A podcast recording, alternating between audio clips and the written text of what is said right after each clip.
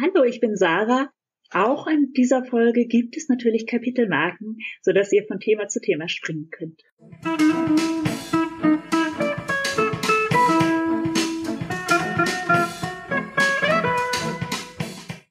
Hallo und herzlich willkommen zu dieser neuen Folge des niveauvollen Trash Talks mit Philipp und GästInnen. Mein Name ist Philipp, ich bin der Blogger von Nerds gegen Stefan und an meiner Seite habe ich diesmal zwei ganz besondere GästInnen, nämlich Sarah und Aschken. Hallo ihr beiden. Hi. Hi Philipp. Mögt ihr euch vielleicht mal vorstellen? Ich bin Sarah Stoffers. Ich schreibe Fantasy, gelegentlich auch History und was man vielleicht von mir gelesen haben könnte, wäre Berlin rostiges Herz und die Fortsetzung Berlin magische Knochen. Das sind zwei Steampunk-Romane, zwei magische Steampunk-Romane. Und ich bin heute mit Ashkin hier, weil wir zusammen eine Anthologie herausbringen. Und damit gebe ich das Wort an dich weiter. Ja, also ich bin ja hier, glaube ich, jetzt zum zweiten oder dritten Mal mit dabei. Ich glaube zum dritten Mal daher. Kurz, ich bin Ashkan Erdogan. Ich bin Diversity Empowerment Trainer, habe äh, einige Jahre in der Rollenspielbranche gearbeitet und äh, mittlerweile habe ich jetzt halt auch sowas wie ein Streaming bei den PNP-Things, was diverse Lesen mit das bedeutet, äh, heißt. Und ich äh, bringe ab und zu halt auch Kurzgeschichten raus und jetzt halt auch eine Anthologie, die Urban Fantasy und Queer heißt, die ich dann ja mit Sarah gemeinsam rausbringe. Und ich bin immer wieder hier, weil ich Flip sehr gerne mag. Oh, das ist sehr schön. Dann, weil wir eine sehr umfangreiche Folge mit vielen Themen haben, müssen wir uns am Anfang noch ein bisschen stärken und wir haben wie immer wundervolle Getränke-Rezensionsexemplare bekommen. Mal wieder ein Gaming Booster, diesmal von Loot Energy. Und das Schöne war, es war diesmal nicht so eine große Packung wie sonst immer, sondern so kleine Probepäckchen, sodass ich jedem von euch ein paar Päckchen zuschicken konnte. Was habt ihr denn für Geschmacksrichtungen ausgewählt? Ich bin mit Legendary Lemonade dabei und es ist mein erster Gaming äh, Energy Drink. Ich bin sehr gespannt. Meins heißt Invincible Ice Tea. Ähm, nach der Farbe zuteilen hat es, glaube ich, ein ähm, orangenlastigen Geschmack. Ja. Es ist ein Game Booster. Mal gucken. Ich habe Ultra Instinct, da steht gar nicht da, was es ist. Ich habe mich aber ein bisschen informiert auf der Webseite. Und zwar ist das Chicha Morada Geschmack und das ist wohl ein, laut Wikipedia, typisches nicht alkoholisches Getränk aus Peru. Ich kann also erstmal nicht sagen, ob das Original schmeckt. Wir werden gleich sehen. Ich pack das mal in meinen Shaker rein, schüttel es mal ordentlich durch. Es ist auf jeden Fall sehr, sehr rötlich. Und dann probieren wir doch einfach mal alle und erzählen uns gegenseitig, ob es uns denn geschmeckt hat.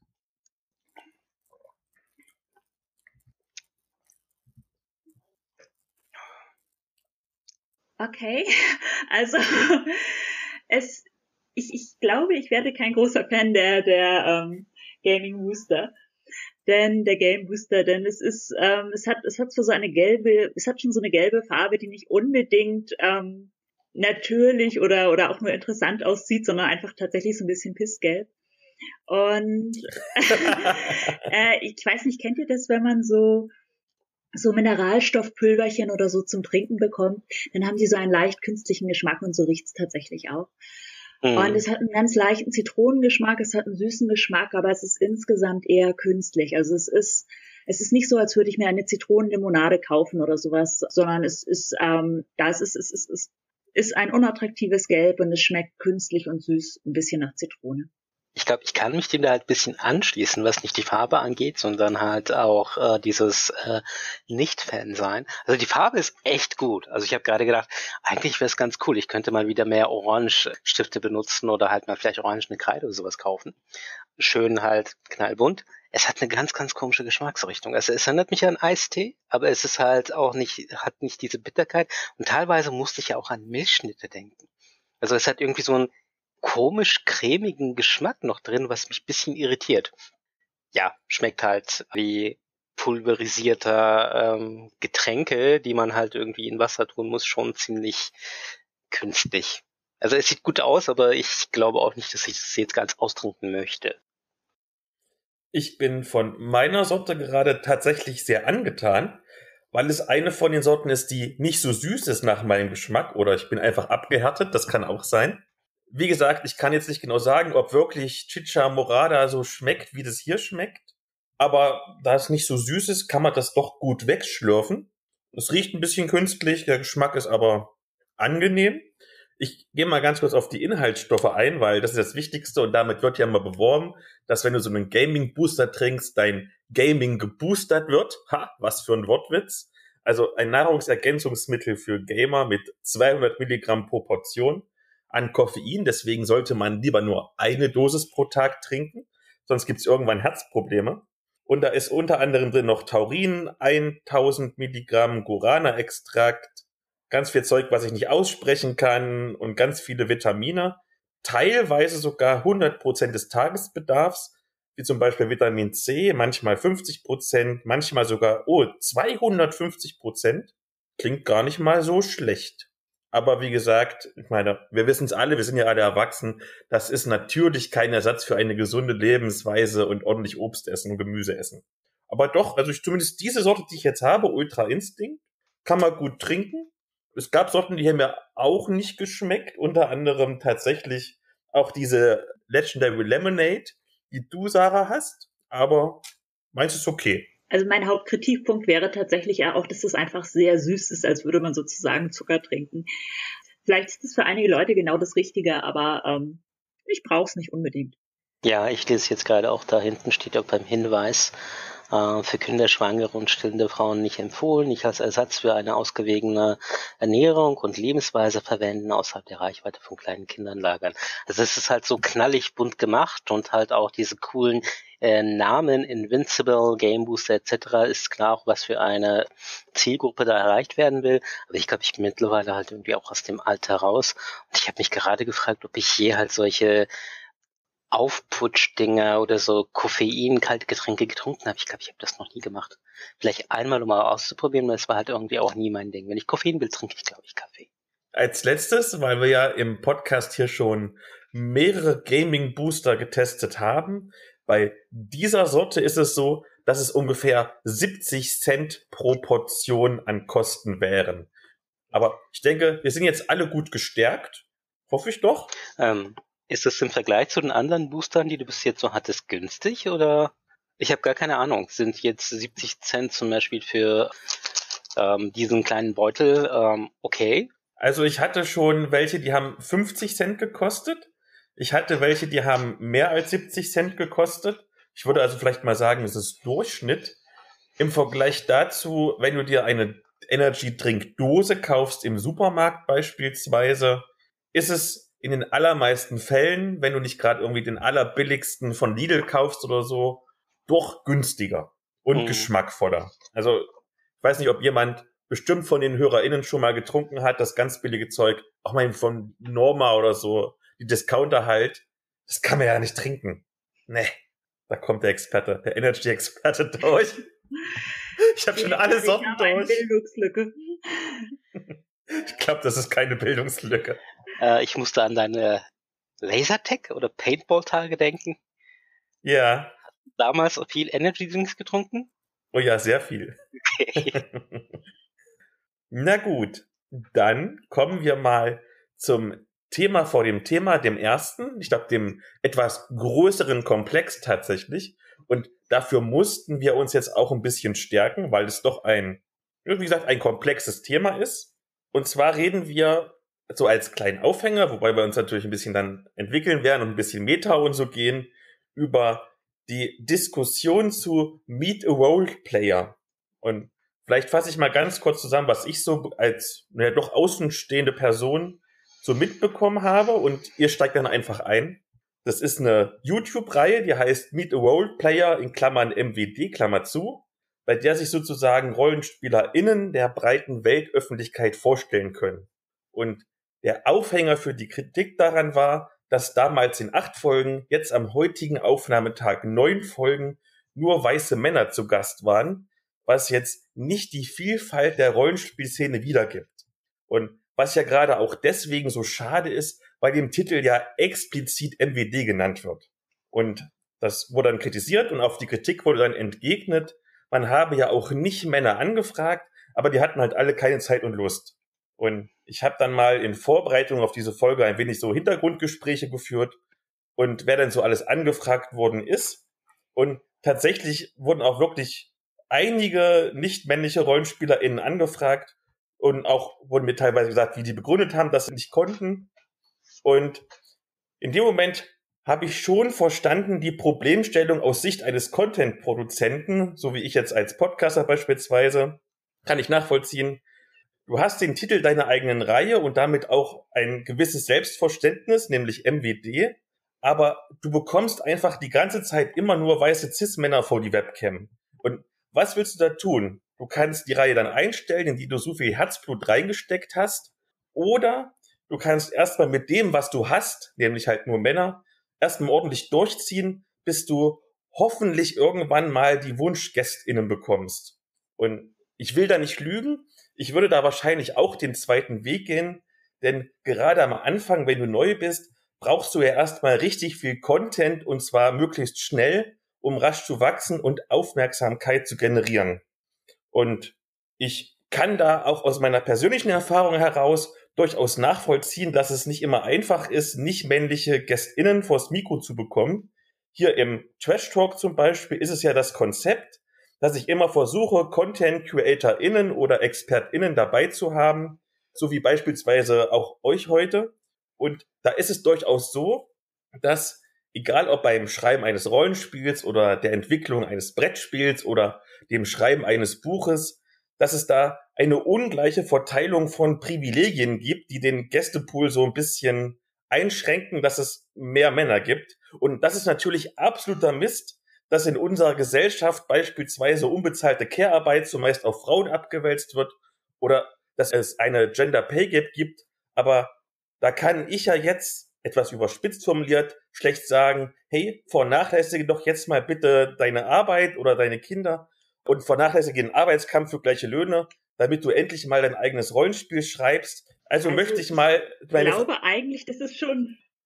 Darf ich die Frage noch zu Ende stellen? Ich glaube eigentlich, dass es schon eine ganze Reihe von Menschen gibt, die zum Beispiel nicht weiß sind oder nicht cis-männlich sind, die Rollenspiele geschrieben haben oder in der Rollenspielszene unterwegs sind und die, die sozusagen, die sozusagen schon da sind und auch eigentlich schon längst Teil der Szene sind, aber halt nicht ganz so viel Aufmerksamkeit haben.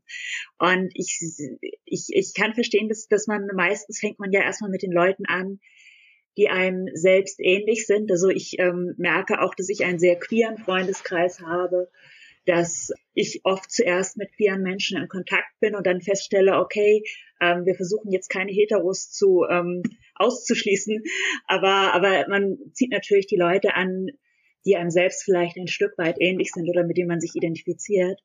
Trotzdem geht es natürlich gerade darum, über den Tellerrand hinaus zu blicken und zu gucken, ja, es sind da noch mehr Leute, die wir, die wir einladen können, mit denen wir in Kontakt sein können. Philipp, ähm, möchtest du deine Frage zu Ende bringen? Und ich glaube, ich würde dann dann halt irgendwie auch in an dem Kanzlare dann weitergehen, weil ich bin mir nicht sicher, ob du da noch was aufführst oder ob es fertig war. Nur noch mal eine Schlussfrage. Und zwar, um jetzt mal quasi die konkrete Frage in die Runde zu stellen. Ja, es ist blöd, dass Meet the World Player bisher nur männliche Gäste hatte, aber kann man dem Macher wirklich vorwerfen, dass er im Prinzip nur einen gesamtgesellschaftlichen Missstand abbildet? Ja, klar, natürlich kann man das tun. Ich wollte auch gerade sagen, also kurz gesagt, ja. Also wir können das jetzt halt auseinandernehmen. Das ist ein, einer dieser Fragen, die man halt stellt, wie weiß ich nicht. Ich wiederhole das immer wieder mal. Gehört der Islam wirklich zu Deutschland? Natürlich gehört sie. Was ist denn das für eine Frage? Ähm, bevor man halt ein Konzept sich äh, ausgedacht hat und halt äh, weiß, ich werde jetzt das, zum Beispiel Meter Roleplay MWD nennen, und bevor ich damit online gehe, habe ich dann schon mal halt einige Zusagen, wo ich das dann halt irgendwie abbilde. Weil auf gut Glück zu gucken, mal gucken, ob das dann klappt, dann nehme ich vielleicht nach dem vierten Mal das MWD aus dem Titel raus und frage mich, warum das dann nicht geht. Ich meine, du hast das ja selber halt auch gemacht, Philipp. Ich meine, du äh, machst ja jetzt dein, äh, den Niveauvollen Talk ja halt auch mit Elea zusammen. So schwer ist es nicht. Einfach danach zu gucken, gut, wenn ich mich dann jetzt nur als männlich lese und habe nur solche habe und die Menschen, die ich frage, die, die dann halt für mich dann auch andere Leute anfragen sollen, halt auch männlich gelesen, äh, Männer sind oder männlich gelesene, hm, vielleicht stimmt hierbei nicht etwas. Und da dann zu sagen, ja, wir können ja nichts dafür, wir haben ja gesucht und soll denn jetzt diese ganze Energie dann halt weggehen? Ja, also da kommt dann dieses, wir haben schon so viel Energie da reingesteckt. Man kann sehr viel Energie in viele Sachen dann halt reinstecken, aber trotzdem dann halt ein falsches Ziel haben. Da sollte man das dann sein lassen oder gucken, wie man das dann halt irgendwie ändern kann. Das Negative hierbei, gerade beim Meter Roleplayer und Dominik Pilarski und Oliver Berger war ja nicht dass das der Umstand war, sondern die Reaktion darauf, als es dann halt äh, darauf aufmerksam gemacht worden ist. Das war halt die ähm, Verantwortung von Sichtweisen und dann, wir haben ja alles getan, es funktioniert nicht und jetzt werden wir hierbei für angegriffen. Das war das Falsche. Man hätte auch ganz locker sagen können, ja, stimmt, es hat bis jetzt nicht geklappt. Wir sind halt dem Titel, den wir äh, uns ausgesucht haben, nicht gerecht geworden. Ihr habt recht. Wir gehen da jetzt mal halt akut heran oder ändern das. Dann wäre das alles überhaupt nicht passiert. Und ich glaube tatsächlich auch, dass es vielleicht gar nicht so stark aufgefallen wäre, wenn es nicht diesen Zusatz im Titel gegeben hätte. Ähm, also diese, diese, diese Offenheit für, ähm, für alle Geschlechter, die ja an sich begrüßenswert ist, aber dadurch, dass sie halt im Titel stand und dann nicht gelebt wurde, das war natürlich ein Widerspruch, der erstmal auffiel. Und hätte, wäre, wäre das nicht mehr drin im Titel gewesen, sondern hätte man versucht, das auf eine andere Weise umzusetzen, wäre es vielleicht gar nicht so krass aufgefallen. Dann lasst uns vielleicht mal nach Lösungen suchen, vielleicht ein Sofortprogramm. Wie bekommt dieses Format jetzt sofort mehr nicht männliche Gästinnen? Gar nicht. Das muss ich ganz ehrlich sagen, entweder Menschen, die wirklich aus dem nähersten Umfeld sind, die man dann halt darum bittet, zu sagen, hey, wir hatten jetzt gerade dieses Problem, das ist auch passiert, kannst du bitte, bitte, und ich glaube, das ist auch der Fall, das wird wahrscheinlich auch sein. Ansonsten die Personen, mit denen ich gesprochen habe, die auch angefragt worden sind, halt auch nicht-männliche Personen bei allen nie, da möchte ich jetzt nicht dabei sein. Und gleichzeitig war es halt auch so, dass die Personen, die gefragt worden sind, mehrheitlich nicht von dem Moderator selbst gefragt worden sind, was ja halt auch immer ein negatives Beigeschmack dabei hat. Wenn ich mit jemandem über mich dann reden will, dann möchte ich dann äh, wenigstens halt auch direkt gefragt werden. Und dann halt auch Reaktionen, die dann halt kamen, äh, auch privat, die geschrieben worden sind, weil Menschen reden nicht untereinander. Also ich weiß, wer alles sonst gefragt wurde, was für Reaktionen kam. Das ist jetzt ehrlich gesagt äh, verbrannte Erde. Also grundsätzlich, ich, ich kann auf, auf die auf, zu der konkreten Situation ähm, dieses Formats tatsächlich nichts sagen, weil meine Einblicke darin nicht so tief sind. Grundsätzlich ist es natürlich eine gute ähm, Vorarbeit, sozusagen sich vorher schon mit Menschen zu vernetzen und mit Menschen auszutauschen, die eben nicht weiß sind, die vielleicht disabled sind, die anderen Geschlechtern angehören und ähm, da schon vorher tatsächlich Verbindungen zu knüpfen. Denn wenn du jemanden überhaupt nicht kennst, du kannst natürlich auch Leute fragen, die du überhaupt nicht kennst, und auch das kann funktionieren, wenn man das nett und höflich macht und sozusagen eine Atmosphäre schafft, in der sie sich willkommen und gesehen und gewertschätzt fühlen. Aber ähm, eine andere Möglichkeit ist natürlich einfach im Vorwege, wenn man weiß, ich möchte so ein Format machen, bereits Menschen zu folgen, die vielleicht andere Erfahrungen haben als man selber. Ähm, Twitter ist, ist, ist ein großartiges Medium dafür, oder aber es gehen auch andere Social Media ähm, Plattformen im Grunde. Und da einfach erste kleine Kontakte herzustellen.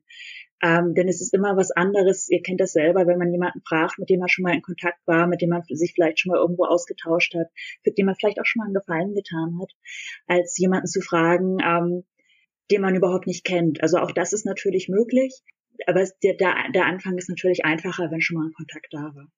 Und man kennt dadurch natürlich spannende Leute kennen. Bei Gesprächen, die ich in Vorbereitung auf diese Folge geführt habe, kam immer wieder das Stichwort der sicheren Umgebung. Und das fand ich in dem Kontext gerade deshalb interessant, weil darunter in meinen Vorgesprächen auch Frauen waren, die dort abgesagt hatten, die sich teilweise aber sogar von sich aus für eine gemeinsame Folge mit mir in Anführungszeichen beworben hatten. Erstmal danke für das Vertrauen, aber mir war es tatsächlich gar nicht bewusst, dass mein Podcast offensichtlich eine sichere Umgebung bietet. Daher, damit auch mir klar wird, was ich da eigentlich richtig mache, was ist eine sichere Umgebung und wie schaffe ich sie für meine Gästinnen? Möchtest du anfangen oder soll ich? Mach du mal, ich wollte dir den Vortritt geben. Danke. Ja, es sind Kleinigkeiten. Also zum Beispiel ähm, zum besseren Verständnis. Ähm, ich bin nicht binär und Philipp hat mich zum Beispiel vorweg gefragt, wie mache ich das mit den Pronomen? Und das ist für mich keine Selbstverständlichkeit, weil viele Menschen das nicht machen. Und ich habe bei Philipp das Gefühl, dass er, ähm, dass, dass, dass er sozusagen erachtet, dass ich nicht binär bin, dass er respektvoll damit umgeht. Und äh, ich habe gemerkt, als ich mir deine Podcasts angehört habe, dass du genders, das ist für mich persönlich ein gutes Zeichen, weil ich dadurch merke, dass du dich ähm, ja, dass du dich damit auseinandersetzt, äh, das mit gendersensibler Sprache auseinandersetzt.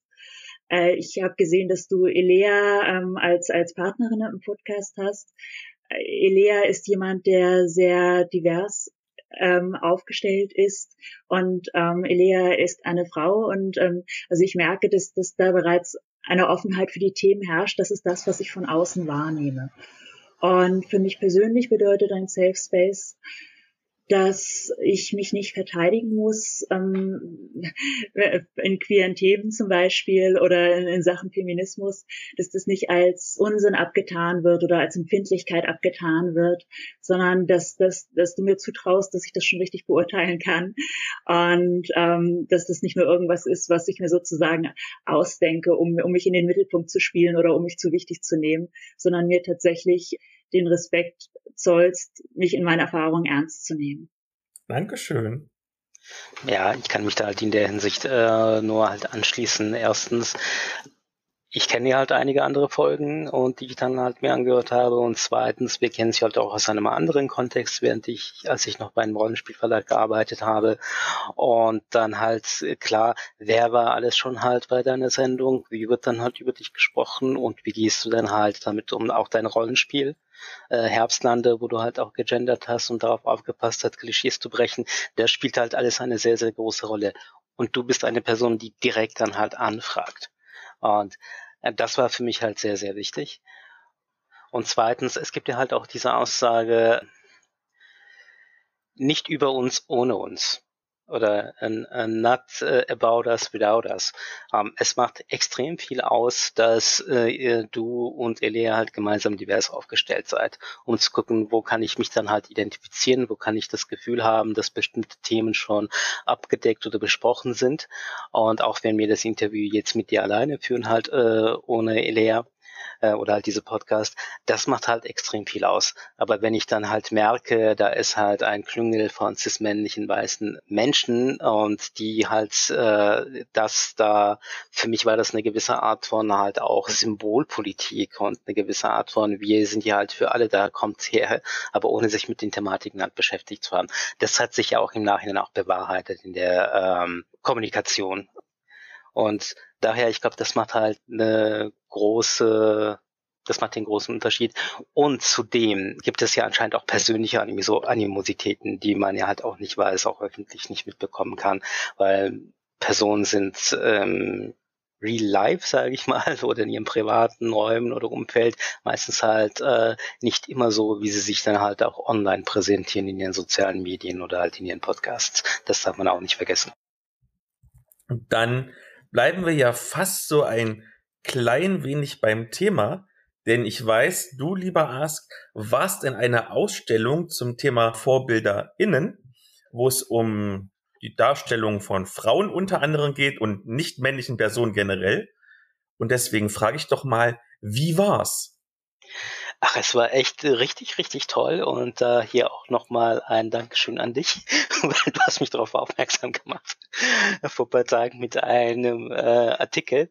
Die Ausstellung ist jetzt gerade in Berlin äh, im Museum für Kommunikation. Es ist halt eine Wanderausstellung und die geht dann ab Oktober nach Schwarzenbach und äh, nächstes Jahr ist es halt auch in Erlangen zu finden. Es ist VorbilderInnen, Feminismus in Comic und Illustration. Es war wahnsinnig gut, ähm, auch sehr, sehr besucht, äh, weil da zeitgleich wohl halt auch eine Comic Invasion äh, Messe ist und deshalb war der Eintritt frei. Es geht um Comics äh, ab äh, Anfang der 90er und wie stark dann halt auch Frauen und Feminismus da drin äh, vertreten sind und wie sehr dann äh, die Geschichten, die da halt irgendwie erzählt werden, das Selbstverständnis der LeserInnen dann auch ändern können. Und mit dem Punkt VorbilderInnen sind halt essentiell. Sie geben Orientierung, führen Möglichkeiten vor und machen Mut. Und gleichzeitig spiegeln sie halt auch mh, hm, die ganze Vielfalt und die Widersprüchlichkeit der Realität. Ähm, es waren um die 30 KünstlerInnen äh, vertreten und der ähm, Bereiche waren in acht Teile aufgeteilt.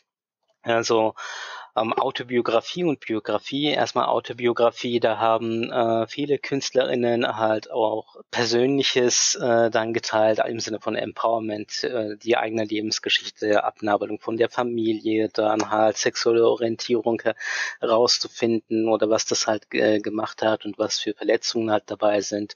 Oder halt biografisches, so halt Werke, ähm, Biografien von berühmten ähm, Aktivistinnen oder Frauen wurden halt als Comics äh, dargestellt, wie Ruth Bader Ginsburg oder von ähm, äh, Mae Jameson, die erste äh, schwarze Astronautin.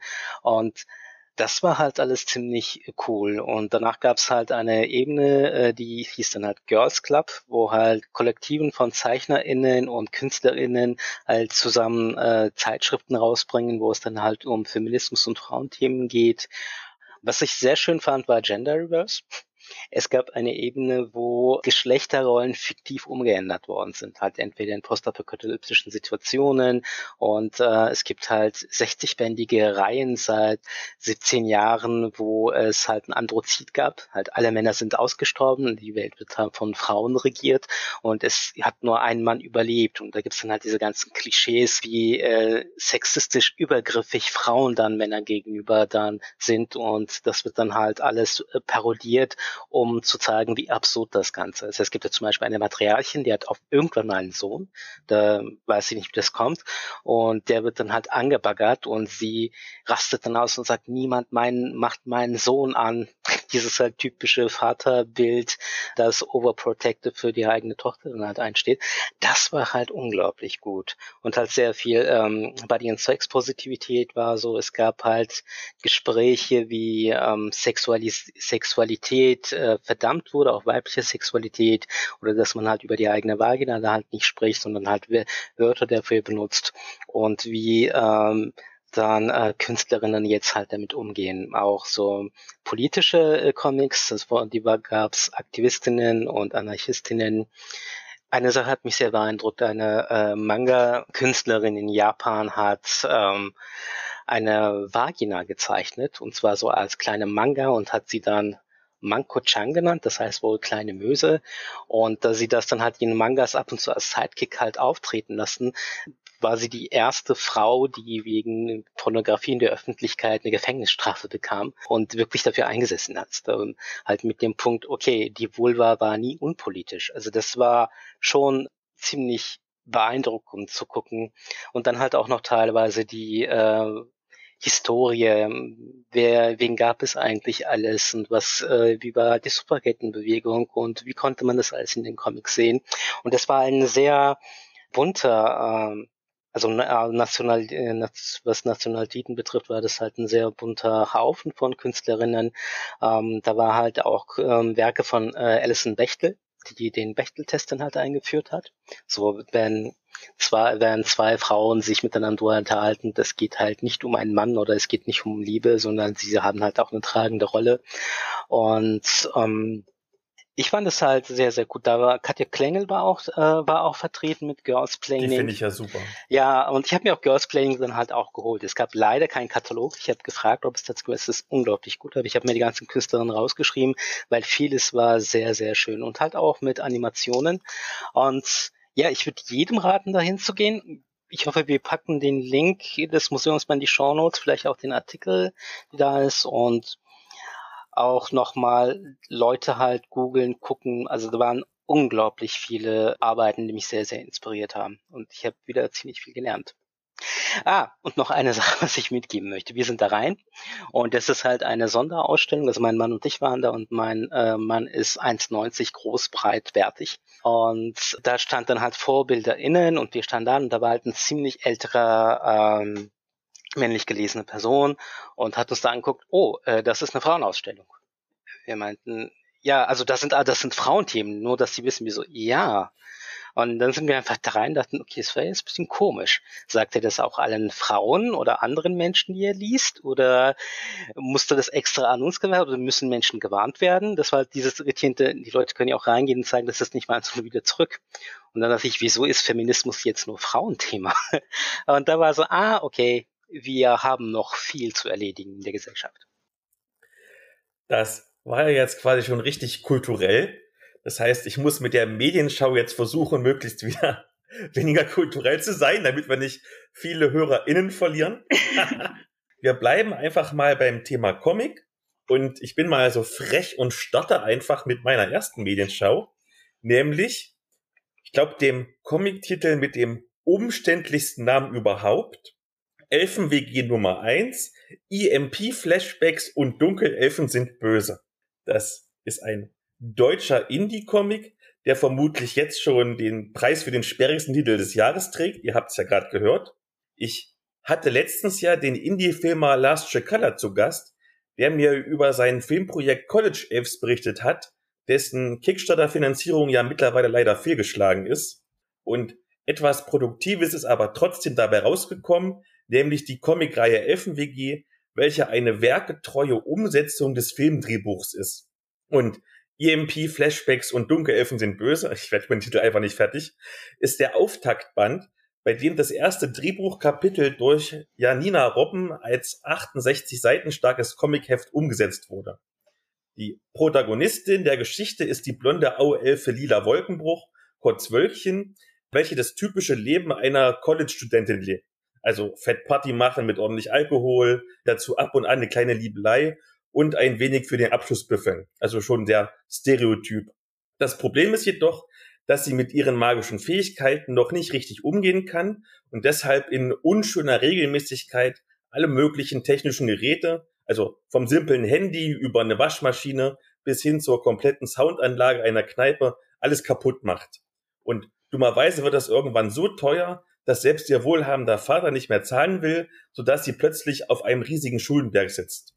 Und da sie bald auf dem ganzen Campus als tollpatschige Chaosstifterin verschrien ist, muss sie plötzlich einen halbseidenen Zauberjob annehmen, bei dem sie dem Dämonenbeschwörer Lilly näher kommt. Also im Prinzip haben wir hier eine typische US-College-Komödie mit einer tollpatschigen Studentin und einer Badboy-Romanze, nur halt mit Magie und Fabelwesen.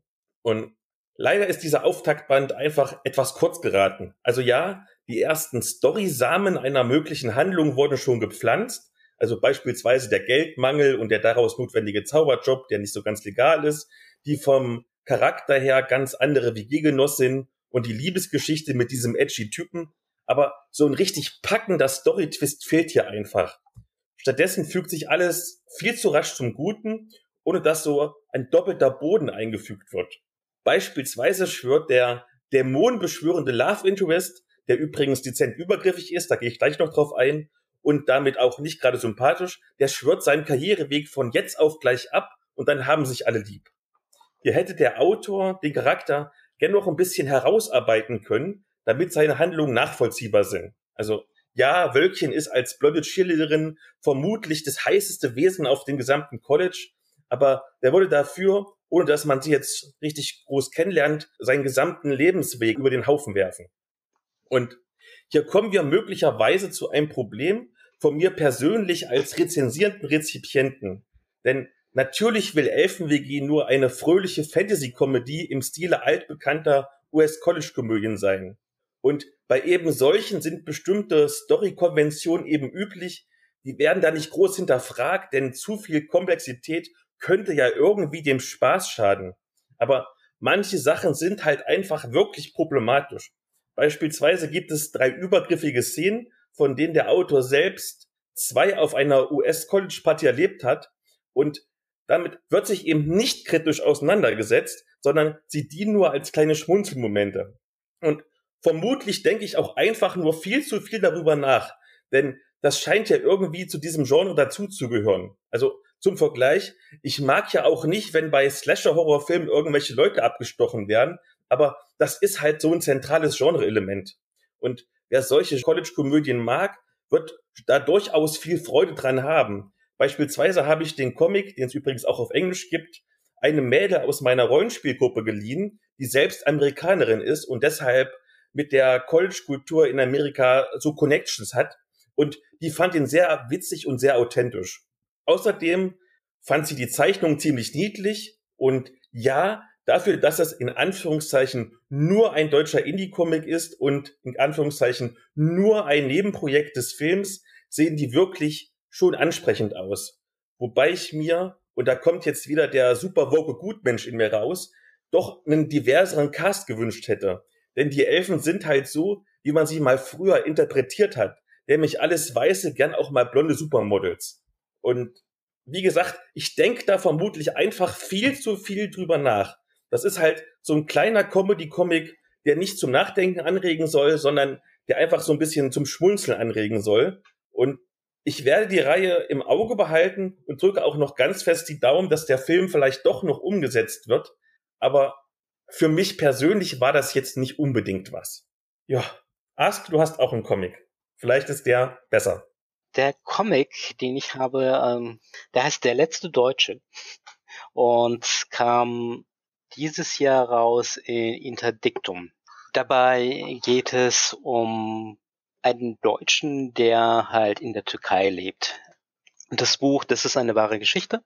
Und es dreht sich um, was es bedeutet, halt eine Minderheit, halt in einer Mehrheitsgesellschaft zu sein. Und hier ist dann der Blick dann halt umgedreht. Was bedeutet als deutsche Minderheit in der Türkei zu leben? Das Ganze hat eine 600-jährige historische Geschichte, weil es geht halt um ein klein, kleines Dorf. Beim letzten Deutschen geht es halt um Herkunftsklischees, die halt nicht nur im Kopf sind, sondern dass äh, Heimat auch irgendetwas Eigenes ist. Heimat liegt manchmal in der Sprache oder halt in der Musik oder in dem Trost, den man halt in einer bestimmten Sprache dann halt irgendwie aussprechen kann. Und und dass Heimat aber auch keine Zuschreibung ist und halt auch nie eine sein kann, sondern halt in einem drin ist. Und bei dieser Geschichte geht es darum, dass ähm, dieses kleine Dorf Paulinenhof vor 600 Jahren ähm, im Krieg dann halt verloren geht und dann führt er uns dann halt bis nach Kaukasus und dem heutigen Kars. Und die Geschichte ist dann geprägt von Vertreibungen, Ausgrenzungen. Äh, es lebt halt in Kars, das ist halt eine Stadt im äh, Osten der Türkei also eher so Nordosten der Türkei, äh, eine kleine deutsche Gemeinde in einem Dorf. Das ist der Paulinenhof, der wird dann später halt umbenannt und sie müssen sich dann halt immer wieder sprachlich anordnen und wenn dann halt die türkische Republik ausgesprochen wird, dann werden einige Namen dann halt eingetürkischt, die sind heißen dann nicht mehr August oder Sebastian und gehen halt all immer mit zu einer gewissen Art von äh, Außenseitertum. Und damit aber auch gezeigt, was es denn bedeutet, wenn die in den 60ern, 70ern, 80ern versuchen, in Deutschland wieder Fuß zu fassen. Aber sie sind der deutschen Sprache nicht mehr mächtig, obwohl sie deutsche Namen haben und sprechen halt nur Türkisch. Und das wird dann halt bei vielen äh, Menschen, denen sie begegnen, so eine Art absurde Weise. Sie werden halt immer für äh, Türkinnen dann gehalten, aber müssen halt sagen, nee, wir sind halt, halt Deutsche. Und dieses Gefühl, nirgendwo halt richtig hinzuzugehören. Es ist halt nicht nur eine Geschichte von Vertreibung, Ausgrenzung, aber auch teilweise auch so eine Geschichte von Liebe und Zugehörigkeit. Weil am Ende des Buches ist es dann halt so, dass der letzte alte Mann, der da jetzt geblieben ist, nicht nur auf seinen nationalen Reisepass dann halt irgendwie runter reduziert ist und guckt, äh, sitzt dann halt an seinem Feld und ist ein glücklicher deutscher Bauer und er möchte nirgendwo anders sein und trinkt am liebsten seinen türkischen Tee und türkische Schlagermusik. Das hat mir sehr, sehr gut gefallen, weil es liest sich sehr leicht. Es hat einen historischen Abriss, wo die unterschiedlichen Machtübernahmen gezeigt werden und danach ist es dann halt eine über 60, 70 Jahre andauernde Generationsgeschichte, wie von Vater zu Sohn zu Tochter halt dann gezeigt wird, was es bedeutet, als diese deutsche Zuwanderungsgeschichte und diese deutsche Identität in der Türkei zu haben oder halt teilweise in der Deutschland, warum es denn nicht funktioniert und warum die mittlerweile türkische Heimat dann halt wieder auch zurückruft. Sehr, sehr schön. Also jeder, der sich halt mit Nationalität, Migration, Flucht dann beschäftigt, kann ich halt nur empfehlen. Vielen Dank. Dann auch was, glaube ich, kulturelleres hat Sarah für uns. Ja, also es ist, ähm, ich glaube, Fantasy-AutorInnen würden darüber lachen, dass du das so formulierst, denn wir behaupten ja oder wir sagen gerne selber, dass wir durchaus kulturell sind, aber es wird uns oft so ein bisschen auch abgesprochen ähm, von, von den großen Hütern der Kultur, den Feuilleton. Also ich bringe einen Fantasy-Roman mit, und zwar das Buch der Augen von Swantje Niemann. Und das Buch wird, äh, wenn diese Folge ausgestrahlt wird, in wenigen Tagen erscheinen, nämlich am 1. Oktober 21. Es erscheint in der Edition Roter Drache und ich kenne es im Augenblick bereits, weil ich genau wie Ask ähm, eine der Sensitivity ReaderInnen war, die daran mitgearbeitet haben. Das Buch der Augen ist ein sehr düsterer Urban Fantasy Roman, und äh, beginnt mit Renia. Renia ist die Heldin des Buches. Und sie verlässt gerade ähm, ihre Universität in England, weil aufgeflogen ist, dass sie hilft, Masterarbeiten zu fälschen. Und kehrt nach Berlin zurück. Und Renia hat diverse Probleme mit psychischen Erkrankungen, hat, hat immer wieder Halluzinationen und nimmt die aber überhaupt nicht ernst, sondern sagt, es ist halt eine Familienerkrankung, damit müssen wir uns alle auseinandersetzen. Und natürlich merkt man als kundige LeserInnen im Fantasy-Bereich relativ schnell, dass die psychischen Erkrankungen durchaus auch eine fantastische Komponente haben. Und dass die Monster und die düsteren Gestalten, die sie sieht, gar nicht so unreal sind, wie sie die ganze Zeit übertut. Und trotzdem hat man gerade am Anfang noch das Gefühl, es könnte tatsächlich um einen zeitgenössischen Roman gehen. Es könnte um psychische Erkrankungen in erster Linie gehen, um Familiengeheimnisse. Und nach und nach wird dann so langsam aufgedeckt, dass es natürlich ein Fantasy-Roman ist und dass es natürlich tatsächlich doch recht düstere Gestalten, Dämonen und Ungeheuer gibt, die Renia durch Berlin folgen. Und tatsächlich fand ich an diesem Roman besonders stark, wie mit psychischen Erkrankungen umgegangen ist. Also sowohl mit Renias eigenen psychischen Erkrankungen, auch mit ihrer Essstörung, als auch die sehr düstere und poetische Atmosphäre, die Svanche Niemann aufbaut. Ähm, Niemann ist sehr stark mit, mit Sprache, mit, es, es hat, hat einen sehr schönen, ähm, ja, klaren, aber poetischen Stil in ihrer Sprache. Und das ist eine ganz tolle Mischung, die hat mir sehr gut gefallen. Und tatsächlich habe ich den Roman auch als relativ divers empfunden, sowohl dadurch, dass Renea ähm, äh, lesbisch ist, aber das ist tatsächlich nicht Thema des Romans, das ist Teil ihrer Identität als der Identität der Hauptfigur, aber es steht nicht im Vordergrund des Romans. Und auch an vielen anderen Stellen ist oft sehr unaufdringlich Diversität einfach ins Spiel gebracht worden. Und in der zweiten Hälfte des Romans ähm, geht es dann tatsächlich sehr klassisch Urban Fantasy-artig äh, darum, die Welt zu retten und Dämonen zu schlachten. Das wäre es von meiner Seite aus zu das Buch der Augen von Swantje Niemann. Das trifft sich ehrlich gesagt ganz gut, weil ähm, ich habe auch einen Urban Fantasy Roman halt passend zum Podcast heute und zwar Sanguine Dämonis von Anna Sabini. Das ist bei Ohne Ohren erschienen letztes Jahr. Und ich habe das Buch gelesen, weil äh, ich, Moment, wir Anna Sabini wird halt bei meinem PNP-Ting-Stream halt die zweite Gästin sein und ich glaube, die Folge ist jetzt schon vor ein paar Tagen ausgestrahlt, wenn jetzt dieser Podcast rauskommt.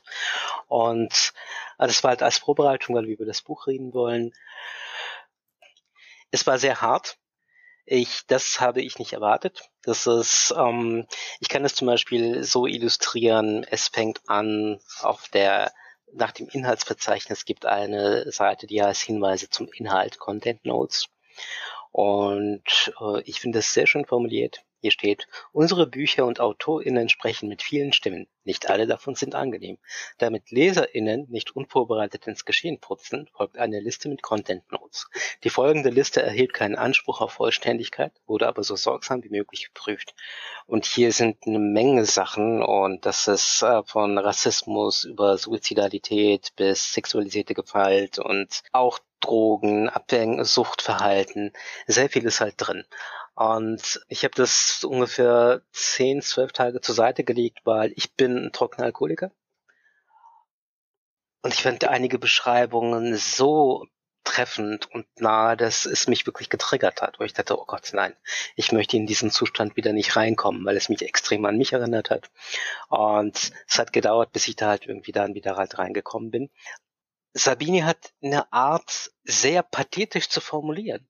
Aber auf so eine Art und Weise pathetisch, so dass es überhaupt nicht unangenehm ist. Es ist sehr düster, es hat ein sehr drücken, erdrückendes, erdrückend trifft es, so eine erdrückende äh, Atmosphäre, aber gleichzeitig ist halt immer ständig irgendwie Hoffnung mit dabei. Aber wie sie halt mit Sucht und Gewalt umgegangen ist, wie sie das alles beschreibt, dass das so ich kann sehr vieles einfach eins zu eins extrem nachfühlen und empfinden und da hat sie den Nagel auf den Kopf getroffen. Das passt halt auch genauso wie bei Niemann. Das Buch ist eigentlich durch und durch queer. Also ich glaube, äh, alle Charaktere, alle Protagonistinnen sind äh, queer. Ähm, Ansonsten geht's um, findet es halt in Wien statt. Wir haben halt eine alternative Realität zu heute. Es gibt nämlich Dämonen, und das wurde in den 70ern dann rausgefunden und die Gesellschaft hat sich dann halt so umgeändert in Unantastbare, äh, das sind äh, die, die von Dämonen nicht besessen werden können, dann Menschen, die besessen werden können, Besessene und dann noch sogenannte Auserwählten, die halt in einer gewissen Symbiose mit ähm, Dämonen zusammenleben können. Und dann äh, geht es darum, was macht das mit einer Gesellschaft? Wie verändert sich das? Was gibt es für Machthierarchien? Und gibt es da halt einen Widerstand? Und wenn es denen geht, was passiert da?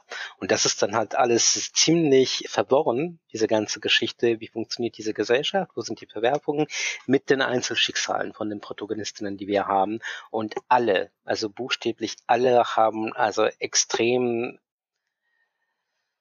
äh, schwere Baggage äh, mit sich zu tragen, neben ähm, Erwartungen der Eltern äh, zu entsprechen, halt Umgang mit Rassismus und dann halt sehr viel äh, bei einigen dann halt auch die eigene sexuelle äh, Orientierung und wie gehe ich halt mit amorösem Verhalten, aber halt auch sehr, sehr traumatische Sachen wie Kindsverlust und Mord und Entführung. Anna Sabine hat dafür den Chrysalis Award bekommen von der ähm, European Science Fiction Society und sehr, sehr äh, gelungen und sehr, sehr verdient. Und wie Sarah auch bei Niemann gesagt hat, es gibt sehr, sehr viel Diversität. Also wir haben unterschiedliche äh, ethnische Zugehörigkeiten ähm, und äh, unterschiedliche Sprachen, unterschiedliche Namensgebungen, wo man dann halt irgendwie zurückführen kann, ah, okay, das sind diese Personen, die vielleicht das als Erstsprache hatten oder jenes, weil das Buch äh, springt auch zwischen Wien und Bratislava hin und her für mich ist es halt ein Meisterwerk an äh, Repräsentation. Ähm, nicht im Sinne von, äh, es kommt nicht mit der Keule daher. Ich hasse diese Redewendung. Nicht äh, Keulenhaft-Diversität, sondern für wen. Äh, sondern es ist sehr, sehr divers, ohne dass es in den Vordergrund steht und ohne dass es dann halt dramatisiert wird und als negativ betrachtet dann wird. Also mehrheitlich nicht. Es äh, gibt zwar da Teile, aber es hat eine gewisse Selbstverständlichkeit, die mir sehr, sehr gut gefallen hat ja, und ich bin echt gespannt, was da halt alles noch von Sabine in den kommenden Jahren kommen wird. Und wenn wir das ausgestrahlt haben, wird unser Stream auch schon auf YouTube sein. Schaut mal dahin. Wahrscheinlich haben wir uns sehr ausführlich darüber unterhalten. Das findet ihr alles in den Show Notes. Und dann kommen wir jetzt zu einer Medienschau, auf die ich mich ganz, ganz besonders freue, weil es um das vermutlich meistgehypteste Spiel dieses Jahres geht. Sarah, klär uns auf. Was ist es? Es ist Monster Heart in der zweiten Edition. Und zwar hat der System Matters Verlag äh, Monster Heart übersetzt. Es wurde in den letzten Wochen gefoundet und wird im Oktober, November 21 im System Matters Verlag erscheinen. Und es ist die zweite Edition. Wie gesagt, Monster Heart hatte bereits seine erste Edition 2012, 2013. Aber soweit ich weiß, ist die nur auf Englisch erschienen. Monster Hearts wurde von Avery Elders verfasst und nutzt das System Powered by the Apocalypse. Das ist ein sehr regelarmes System. Es gibt nur zwei D6 Würfel und es gibt relativ schlanke Stats, Ähm, es gibt tatsächlich, lass mich überlegen, nur vier unterschiedliche ähm, äh, Werte, die man haben kann, die man sozusagen auf die Würfe draufrechnen kann. Und insgesamt ist auch das Regelwerk überschaubar. Also man kommt recht leicht rein, es ist einsteigerfreundlich. Und ich kenne Monster Hearts ursprünglich aus einer Gruppe, in der ich selber mitspiele, seit etwas über einem Jahr. Und ich habe gerade gestern angefangen, meine eigene Monster Hearts Runde zu leiten. Und ja, es ist, es ich, ich, ich muss tatsächlich sagen, ich liebe dieses Spiel inbrünstig. Und zwar nicht nur, weil es sehr queer ist, sondern auch, ähm, weil es so eine starke Dynamik zwischen den Charakteren hat. Monster Heart handelt von Jugendlichen, von Teenagern, im Original auf einer Highschool. Und jeder dieser Teenager ist ein Monster. Es gibt zehn unterschiedliche Skins, also zehn unterschiedliche Arten von Monstern, die man auswählen kann. Und es geht tatsächlich in erster Linie um die Beziehung untereinander. Das heißt, es ist ein, ein Teenage-Drama, es ist natürlich auch Horror und Paranormal, aber man kann sich den Grad an Horror durchaus aussuchen. Also ich zum Beispiel mag ganz gerne so einen Grad, der so ein bisschen wie, wie Buffy oder Teen Wolf ist, also relativ entspannter, lustiger Horror. Aber man kann das natürlich auch deutlich düsterer spielen, wenn man das gerne möchte. Und es ist für drei bis fünf Spielende angelegt. Und im Wesentlichen passiert genau das. Man verbringt mit seinen Teenage-Monstern Zeit an einer, an einer Highschool, an einer Schule und äh, entdeckt Geheimnisse, arbeitet miteinander, gegeneinander, es ist durchaus möglich, dass sich die Beziehungen untereinander relativ schnell ändern, dass man von Enemies to Friends to Lovers oder wieder zurückgeht. Und diese starke Spielgeschwindigkeit, diese Dynamik liegt tatsächlich darin, wie das Spiel aufgebaut ist. Ich habe es gerade gemerkt, als ich angefangen habe, es selber zu leiten. Es war mir vorher schon bewusst, aber jetzt finde ich es tatsächlich noch stärker. Man erkundet sehr viel in der Gruppe der Spielenden, also am Tisch. Das heißt, wenn ich es leite, bereite ich gar nicht so wahnsinnig viel vor, weil wir ähm, viele Entwicklungen selber entdecken in dem Moment, wo wir miteinander spielen, wo wir uns sozusagen gegenseitig die Möglichkeiten zuwerfen, die Ideen zuwerfen und das meiste in dem Moment geboren wird, wo wir es spielen. Und das gefällt mir tatsächlich ausgesprochen gut. Man kann es auch als Urban Fantasy spielen.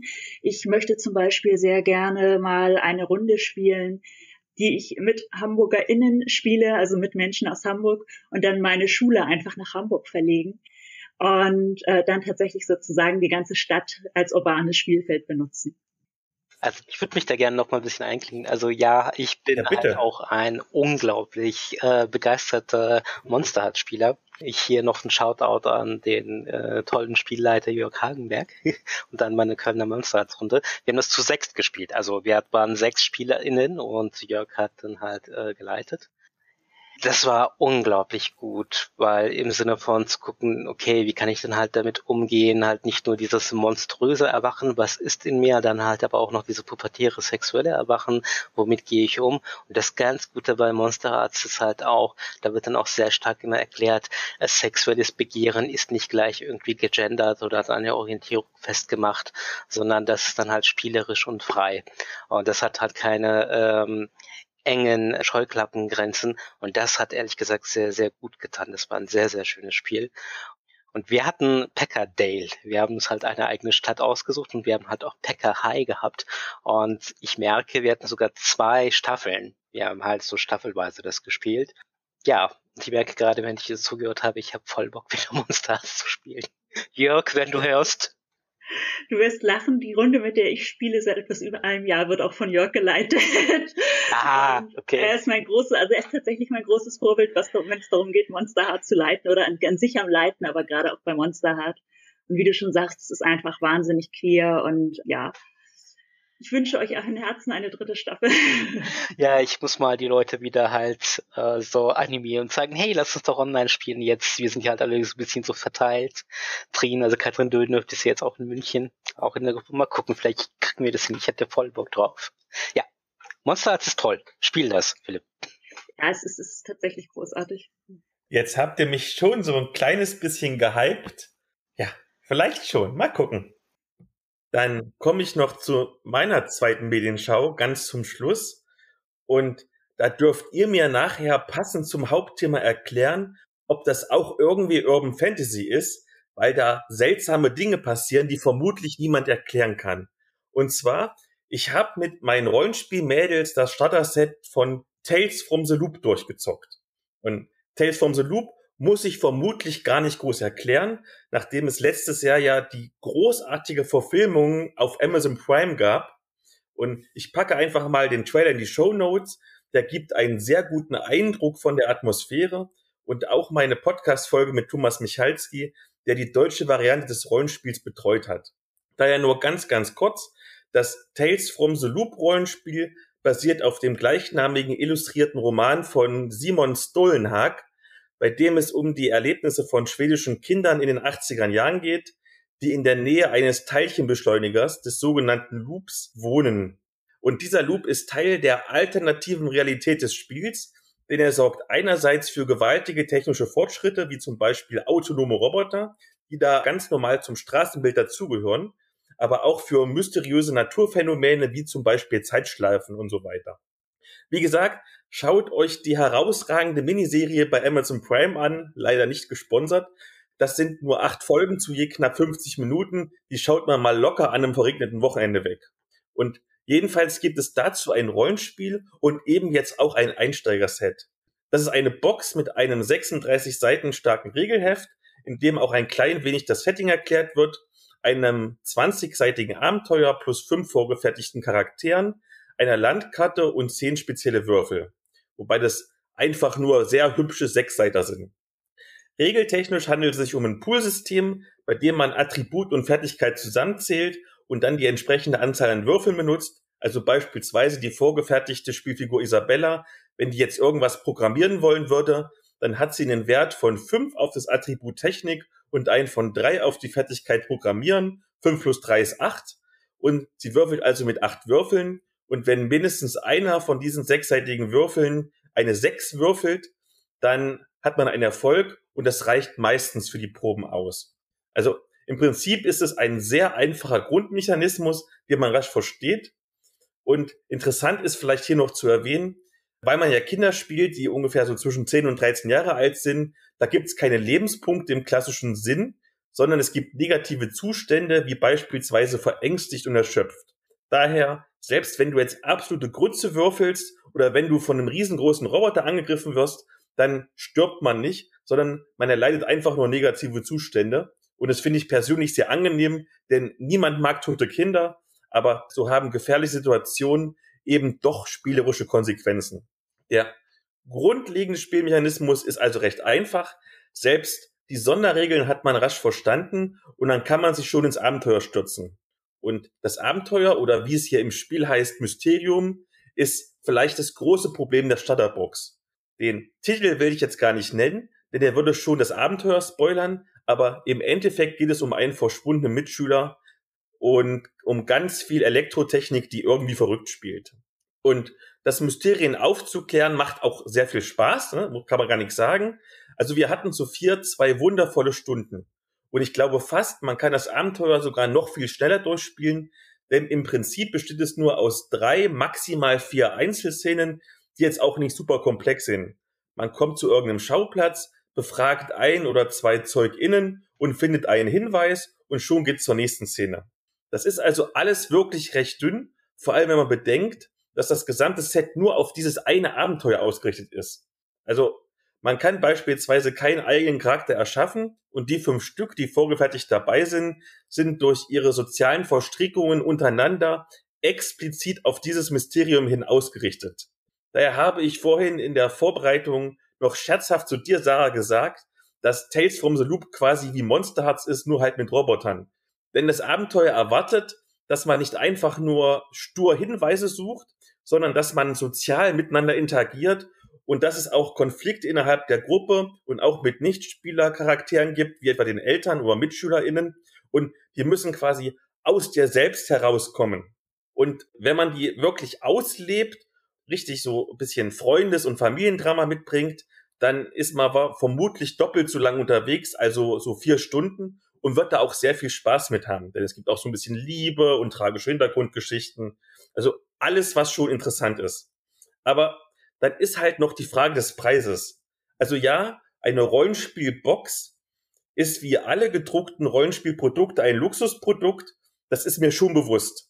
Aber die Box kostet knapp 30 Euro und du hast damit maximal vier, wohl aber eher zwei Stunden, um die durchzuspielen. Und dann legst du sie halt in die Ecke, weil du damit absolut nichts mehr anstellen kannst. Klar, du hast jetzt noch eine Landkarte und ein paar Würfel, aber ehrlicherweise hängen sich ja nur wirkliche Hardcore-Fans die Karte ins Wohnzimmer und sechsseitige Würfel hat man normalerweise ja auch daheim rumliegen. Und weil ich eben kein Landkartenposter-Fan bin, wo ich was an die Wand hängen will, und weil ich auch genug sechsseitige Würfel besitze, habe ich mir stattdessen die PDF-Datei auf Drive-Thru gekauft. Die kostet ungefähr 10 Euro, je nach Dollarkurs, äh, also nur ein Drittel der gedruckten Box. Und da bin ich dann wiederum mit dem Preis-Leistungs-Verhältnis wirklich cool mit. Denn wir haben ja zu vier zwei Stunden lang gespielt, hatten viel Spaß. Und das macht für jeden von uns pro Spielstunde ungefähr 1,25 Euro. Und das geht völlig in Ordnung. Und wir hatten sogar so viel Spaß, das ist ja im Prinzip auch der Sinn von einer Starterbox, dass wir uns jetzt das Grundregelwerk geordert haben, weil wir gerne weitere Mysterien rund um den Loop erforschen wollen. Das ist schon durchaus empfehlenswert, gerade wenn man auf soziale Interaktion, wie beispielsweise halt Liebesdramen untereinander steht. Aber wenn man nicht unbedingt diese Würfel haben möchte, dann reicht die PDF-Version vollkommen aus. Und das ist quasi jetzt meine Überleitung zum Hauptthema und lass uns mit einer Ja-Nein-Frage beginnen. Tales from the Loop hat Mysterien wie beispielsweise Zeitschleifen und umherfliegende Dinge, die man so als Durchschnittsmensch, gerade als Kind, was man ja spielt, nicht erklären kann. Und es spielt auch noch in einem urbanen Gebiet. Ist das also noch Urban Fantasy oder sind die umherlaufenden Roboter ein Ausschlusskriterium? Ja. Äh, ich wollte gerade mit Nein antworten. Perfekt. Also, du hast hier einen Satz mit zwei Fragen gestellt. Das ist so, hm, ja und nein. Also für mich sind die umherlaufenden Roboter kein Ausschlusskriterium, obwohl es, glaube ich, nicht das klassische Urban Fantasy ist. Das ist ja vielleicht eher Magie oder, oder paranormale Erscheinungen oder Geschöpfe. Also ja, da äh, kommen wir halt auch zu der schwammigen Definition von Urban Fantasy. Da können wir halt nochmal da weitergehen. Für mich war Tales from the Loop, also ich habe das ja auch vor paar Jahren gespielt bei einer Runde, aber halt die als die englische Version halt da war. Und äh, das ist äh, klar äh, Urban Fantasy. Um, das eine schließt das halt andere nicht aus. Äh, die Frage ist halt nochmal, ähm, Urban Fantasy ist ja auch nicht ein festgelegtes ähm, Genre, da kann ja halt diverses dann halt zu Urban Fantasy halt irgendwie mitgezählt werden. Und Roboter müssen nicht halt unbedingt ein Ausschlusskriterium sein und explizit auch so, wie sie halt in Tales from the Loop auch kreiert sind. Jetzt ohne davon halt viel zu spoilern, äh, ist es alle Fälle Urban Fantasy. Dann vielleicht, was ist denn Urban Fantasy überhaupt? Und da ich es manchmal als Synonym lese, manchmal aber auch als strikt getrenntes Genre, was ist denn der Unterschied zu Contemporary Fantasy? Urban Fantasy ist eine moderne Geschichte, die halt Übernatürliches und Magisches dann halt mit sich dann halt beinhaltet, die in einem städtischen, also einem urbanen äh, Setting dann halt stattfindet. Und hierbei ist es so, dass Stadt als Handlungsort eine sehr große, gewichtige Rolle dann halt spielt. Es ist genauso wie du kannst äh, jetzt zum Beispiel keine Urban Fantasy äh, spielen lassen, die mehrheitlich im Wald oder im Dschungel stattfindet und wir haben halt gar keine urbanen Bezüge. Und da würde man sagen, okay, was daran ist jetzt noch Urban Fantasy?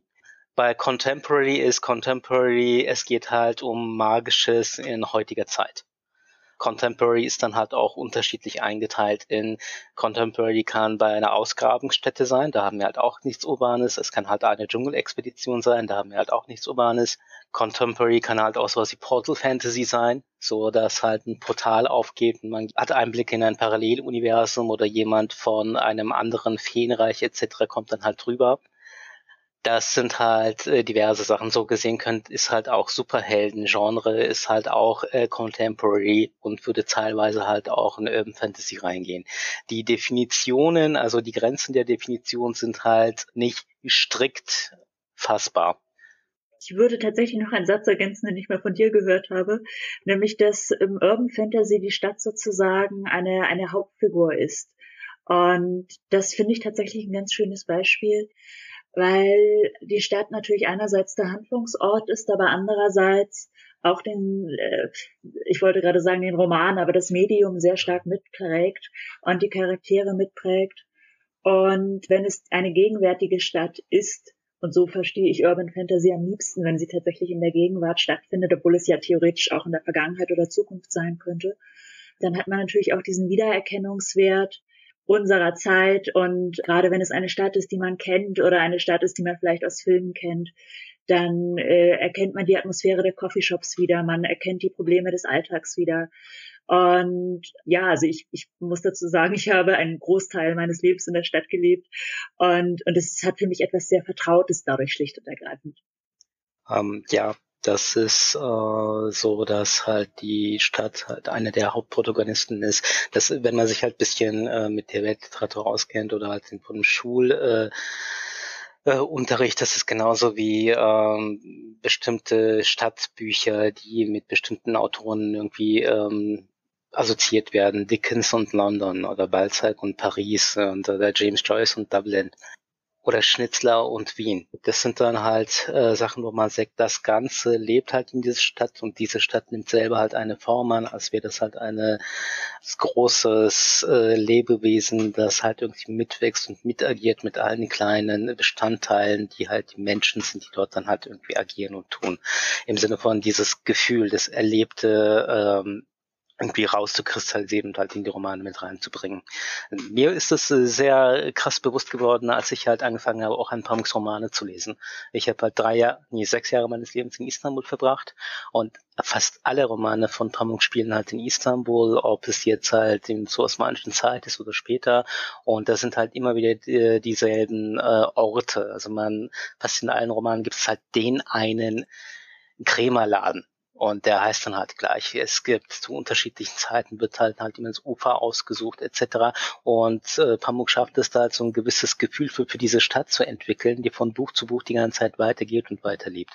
Und da wurde mir dann halt irgendwie klar, ah, okay, ich kann mich da halt irgendwie hineinfühlen, äh, weil ich das irgendwie nachempfinden kann, zu wissen, was heißt das halt in der Stadt am Ufer zu sein oder halt durch eine Tiefgarage zu gehen oder jeder, in jeder teilweise größeren Stadt gibt es halt sowas wie eine Altstadt. Es gibt ein Rotlichtmilieu, es gibt halt die Kanalisation, es gibt halt die große Kirche. Und da halt zu gucken, was haben wir da halt für Elemente, die halt für Urbanität sorgen und wie können wir das dann halt irgendwie hineinbringen äh, mit Magie und Fantasy. London kann man da halt als sehr großes Beispiel nehmen, was die ganzen Vampirromane dann halt irgendwie angeht. Man hat da irgendwie eine Ecke und da äh, sieht man irgendwie als, was weiß ich, einen Umhang dann irgendwie fliegen und äh, in verlassenen Fabrikhallen dann Sachen zu tun oder bei Kirchen oder Gotteshäusern. Um, es geht dann halt darum, wie lebt diese Stadt, was für ein Gefühl ist da und das dann halt nicht nur als äh, Stadt- oder Historienroman irgendwie reinzubringen, sondern halt auch mit dem Übernatürlichen in Verbindung zu bringen. Das ist dann halt Urban Fantasy. Aber wie eben auch gesagt, eine äh, Romanze kann eine Urban Fantasy sein. Ein ähm, Aufklärungsroman kann eine Urban Fantasy sein. Ein äh, 18 plus äh, Dark Brutal äh, Horror kann halt Urban Fantasy sein. Ähm, da ist es dann halt ziemlich breit aufgestellt. Gibt es für Urban Fantasy denn einen zeitlichen Rahmen? Also beispielsweise höre ich von manchen Leuten, dass Shadowrun auch Urban Fantasy wäre, obwohl es weit in der Zukunft spielt und auch das klassische Call of Zulu, was ja in den 20er Jahren spielt, auch Urban Fantasy wäre. Oder um die Frage mal ein bisschen auf die Spitze zu treiben. Wenn ich jetzt eine Mittelaltergeschichte habe, in der eine Hexe innerhalb der Stadtmauern herumläuft, ist es dann auch schon Urban Fantasy?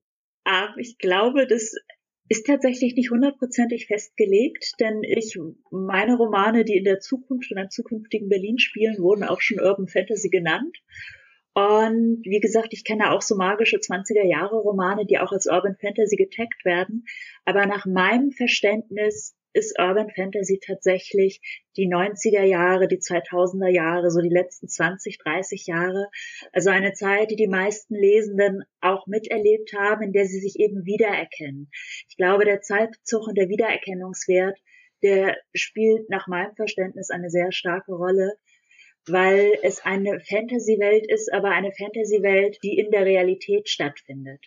Also das heißt, es ist nicht Mittelerde, es ist nicht so, dass wir nach zwei Kapiteln in eine andere Welt verschwinden. Also es gibt ja diese, diese ähm, Portalromane, wo sozusagen einer oder eine Auserwählte ähm, gefunden werden, dann in ein anderes äh, Land reisen und, und in eine andere Welt reisen und diese Welt äh, retten kurzerhand. Urban Fantasy spielt halt idealerweise in einer Welt, die wir wiedererkennen, weil es unsere eigene ist und in der es Magie gibt. Und natürlich kann es auch urbane Settings und Fantasy geben, die in der Vergangenheit und in der Zukunft spielen. Und ich weiß, dass sie, wie gesagt, auch immer mal wieder als Urban Fantasy getaggt werden.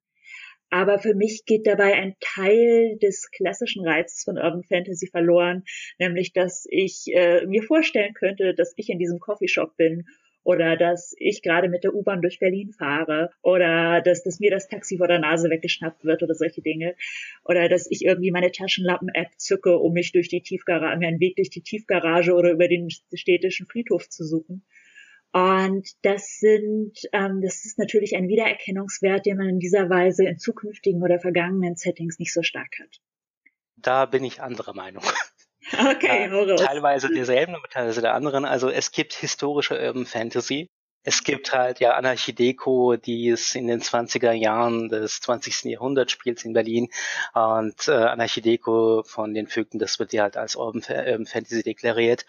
Und für mich ist äh, Urban Fantasy nach der Industrialisierung. Also auf alle Fälle muss halt eine gewisse Art von großstädtischer Anlage und halt technische Errungenschaften dabei sein. Und weil Romane, die Ende des 18. Jahrhunderts geschrieben worden sind, ähm, und das ganze 19. und 20. Jahrhundert, das gilt dann halt alles für mich als, als Urban Fantasy, was man da halt irgendwie hineinziehen kann, zum Beispiel auch Bram Stokers Dracula etc da mache ich halt nicht diese Einteilung. Bei den Anthologien, also bei den beiden Urban Fantasy Goings jetzt, war bei den äh, Anfragen, Ausschreibungen die Aussage, bitte die letzten 20 Jahre also ab von 2000 bis 2020 oder 2021. Da war halt aber auch der Hintergrund, um halt nicht problematische Sachen dann halt jetzt 50, 60 Jahre in die Vergangenheit äh, rein zu versetzen, sondern halt auch mit aktuellen politischen, äh, soziologischen und diskriminierenden halt Faktoren sich auseinanderzusetzen. Deshalb war diese Einteilung da. Für mich gilt es nicht, dass es unbedingt zu meiner Zeit sein muss und dass ich auch zu unbedingt diese Orte äh, gesehen haben muss. Ich habe und das ist halt auch rein subjektiv äh, für mich diesen äh, Punkt in meinen Kopf gesetzt. Ich, äh, für mich ist es so ab der Industrialisierung halt technische Errungenschaften Mitte des 18. Jahrhunderts. Ab da fängt das dann halt für mich Urban Fantasy halt an. Da könnte man sich dann jetzt sprachen, was heißt eigentlich urban? Von wann, reden wir von Urbanität und ähm, da gibt es ja auch noch einen ganz, ganz andere ähm, Schwung zu Metropolenromanen oder Metropolenforschung, wo wir dann halt um riesige Städte und so weiter geht, die über Millionen äh, Menschen dann halt ähm, als Einwohnerzahl haben. Für mich ist die Erklärung, wie gesagt, Industrialisierung und ab Mitte des 18. Jahrhunderts kann man das dann meiner Meinung nach als Fantasy sehen. Würdest du sagen, dass es auch in die Zukunft gehen kann?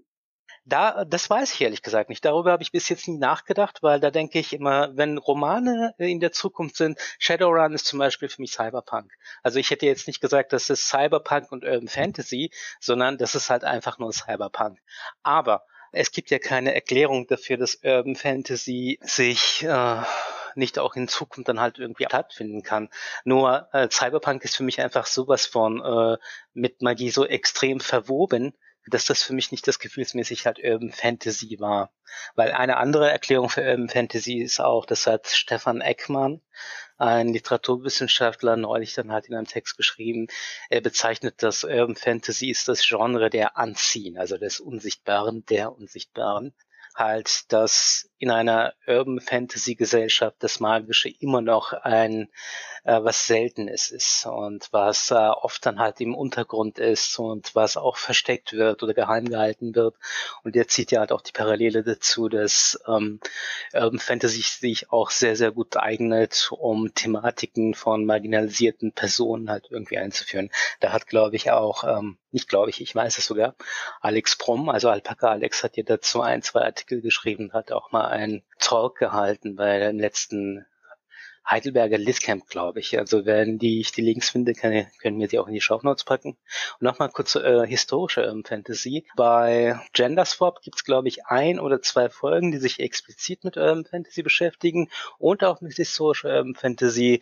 Und ein sehr aufschlussreicher Text ist halt auch ein Artikel von den Vögeln bei Tor Online. Da geht es explizit um historische Urban Fantasy. Äh, was ist möglich, was nicht möglich.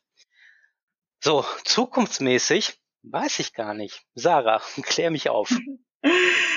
Ja, also ich äh, würde tatsächlich sagen, also wie gesagt, es kommt sehr darauf an, wie weit man den Begriff fasst.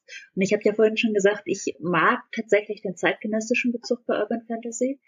Aber tatsächlich sind, wenn man, wenn man es weiterfasst, sind urbane Räume, gab es natürlich schon ähm, Städte, die deutlich größer waren als, als die gegenwärtigen Kleinstädte zu äh, verschiedenen Zeiten der Menschheitsgeschichte. Und natürlich kann auch in einem zukünftigen Roman eine Stadt die Hauptfigur sein. Dann wäre das sozusagen die Frage, macht man es daran fest, dass die Metropole, dass die Urbane ein, ein so, eine so tragende Rolle spielt, dass ähm, man sie gleichberechtigt neben den anderen Hauptfiguren wahrnimmt.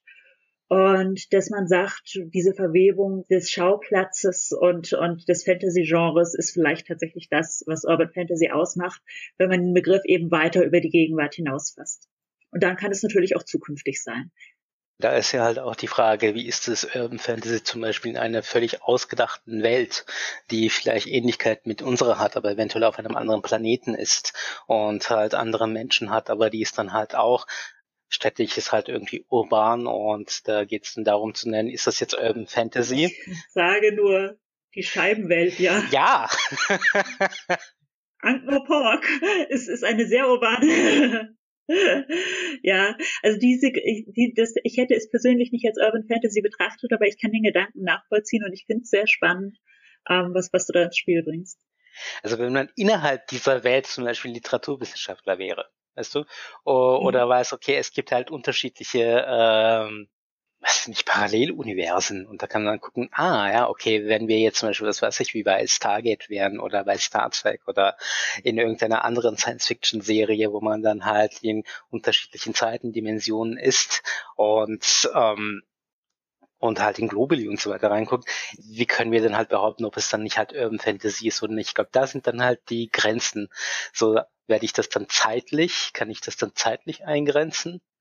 Weil zu gucken, wann ist das Wort urban überhaupt erstmal gefallen und was bedeutet das jetzt urban jetzt für uns? Und ich glaube, demnach, äh, man kann, glaube ich, ja so etymologisch wissenschaftlich herangehen, wenn man es unbedingt eingrenzen will. Ich glaube, das Wichtigste ist, die Stadt muss in den Vor im Vordergrund bleiben. So, Punkt. Ich wollte gerade gucken, ob ich klug scheißern kann. Mach mal. Ähm, ich bin mir relativ sicher, dass ähm, das Urbis Latein ist und, und sich sozusagen von den alten Römern ableitet. und dann werden die, werden die Wurzeln natürlich sehr weit zurückgehen. Ja, ich glaube, es war tatsächlich der, der erste Begriff, wenn ich das richtig in Erinnerung habe, für Rom. Also Rom wurde ja lange Zeit nur die Stadt genannt. Und, äh, und das war tatsächlich der Begriff La Urbs, wenn ich das richtig habe. Ich hatte immer eine 5 in Latein.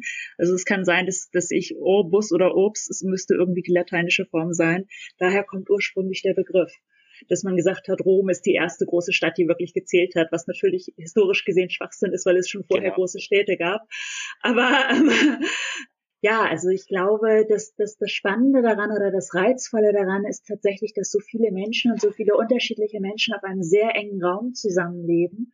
Und dass ein solcher Ort natürlich eine eigene Dynamik entwickelt, dass ein solcher Ort ein eigenes Machtgefälle und eigene Konflikte entwickelt, eine eigene Atmosphäre und natürlich auch gewisserweise die Seele einer Stadt irgendwo entwickelt. Und das mit Fantasy zu, also dadurch können natürlich Orte immer in verschiedenen Medien, in der Literatur, in Filmen, in Theaterstücken eine wesentliche Rolle spielen. Und das mit Magie zu verbinden, ist, ist natürlich ähm, extrem reizvoll. Vielleicht auch nur deshalb, weil ich alles gerne mit Magie verbinde. Jetzt mal eine Frage an dich. Ich meine, jetzt bei äh, Berlin Rostiges Herz und Magische Knochen, sind das Urban Fantasies? Aus meiner Sicht war das nicht so. Ähm, aber ich habe gemerkt, dass es von außen, also wie gesagt, aus meiner Sicht ist es Steampunk und also Steampunk, der in der Zukunft spielt. Und ähm, aber Berlin spielt äh, gerade im ersten Teil und im zweiten teilweise auch eine tragende Rolle. Und deswegen wurde es von außen mehrere Male als Urban Fantasy eingeordnet. Und das hat mich überrascht, weil es, wie gesagt, es spielt so tausend Jahre in der Zukunft. Und ich habe gedacht, ehrlich, tausend Jahre in der Zukunft Urban Fantasy. Ähm, aber ich verstehe, wie dieser Schluss zustande gekommen ist, dadurch, dass es eben sehr urban ist, sehr städtisch ist. Und das, also ich, ich kann absolut verstehen, warum es so interpretiert wird. Okay, danke. Ich habe in der Vorbereitung auf diese Folge gelesen, dass Urban Fantasy ähnlich wie Cyberpunk auch ein Kind der 80er Jahre wäre. Nun kann ich bei Cyberpunk ganz gut verstehen, warum dieses Genre entstanden ist, nämlich damals aus dem Unbehagen über die damals aktuellen gesellschaftlichen und technologischen Entwicklungen. Aber was war eurer Meinung nach wohl der Grund, warum plötzlich Urban Fantasy populär wurde? Hm, das ist eine spannende Frage. Ich musste einen Augenblick drüber nachdenken, um etwas halbwegs Kluges sagen zu können oder etwas, von dem ich hoffe, dass es klug ist. Ich könnt ihr mir eigentlich vorstellen, dass Städte zu allen Zeiten schon fasziniert haben. Es ist vielleicht wirklich nur eine, eine Neuinterpretation gewesen, dass man gesagt hat, also ich, wie gesagt, es ist ja immer schon über Städte geschrieben worden, das ist ja an sich nicht neu. Und ich glaube fast, es ist auch immer schon über Städte und Magie geschrieben worden. Hm. Tut mir leid, ich muss passen, ich weiß nicht, was, ähm, was, was da die richtige Antwort ist. Ich habe halt einiges darüber gelesen, jetzt denke ich darüber nach, was ich dazu sagen würde. Also man muss ja halt den Vergleich hier zu den 60ern und 70ern ziehen. Und äh, Urban Fantasy, äh, wie die meisten Genre, äh, entstandene Genres und dann halt auch in Genres literaturwissenschaftliche Einteilungen, die, die meisten kommen ja halt aus dem amerikanischen Kontext. Also zu gucken, was hatten wir in den 60ern für ein äh, Familienbild und Idylle und was war halt da angestrebt. Und danach kam es halt mit den 70ern. In den 70ern fing es dann, 60er, 70er fing es dann halt an, sich halt auch mit Science Fiction zu beschäftigen, Star Trek und alternative Lebensweisen. und da war halt diese Flower Power dabei, was alles mitgedacht gedacht war. Aber in den 80ern ging ja halt der Kalte Krieg dann, äh, die Fronten mit Russland halt waren irgendwie ziemlich stärker, wo es dann darum ging, okay, wie können wir das dann jetzt halt irgendwie für äh, die jetzige Gesellschaft da, wo wir leben, äh, eine Art von ähm, wirklich Eskapismus dann halt irgendwie erschaffen, um zu gucken, dass in dieser Großstadt, die jederzeit dann halt irgendwie auch durch den Atom, vermeintlichen Atomkrieg ausgelöscht werden kann, was wäre halt die Magie im Alltag? Weil da äh, in den 80ern war auch die Landflucht noch äh, ziemlich stark, so dass äh, die Metropolen ähm, sehr viel dann auch Zuwachs bekommen haben. Und äh, meistens ging es dann darum, dass äh, viele Autorinnen sich halt auch von den Comics und auch von Superhelden-Comics dann inspirieren lassen, so dass Magie auch in die Alltäglichkeit für die Otto-Normalleserinnen dann halt zugänglich sein sollte und nicht nur für Spider-Man oder für Superman. Und das ist halt ein Teil dazu. Was es aber halt mit der Romance-Ebene hat, das weiß ich nicht. Also mittlerweile ist es ja in den 90ern war es ja sehr stark. Äh, Romantasy, äh, da gab es halt diesen ganzen großen ähm, äh, Sprung und dann halt auch dieses Gefühl von äh, wirklich Contemporary hatte halt auch seinen ähm, Höhepunkt in den 90ern äh, auch in den 2000ern, wo halt Magisches von jenseitigen oder Parallelwelten in die heutige Welt kam oder halt umgekehrt, dass die schöne, gelangweilte äh, Frau ohne irgendwelche Perspektiven dann doch in eine andere fremde Welt geht und vom äh, Vampir, Feen, Werwolf schönlegend äh, irgendwie gerettet wird und wieder Spaß am Leben hat oder so. Ich kann mir vorstellen, dass das dann halt alles irgendwie so zusammengewirkt hat.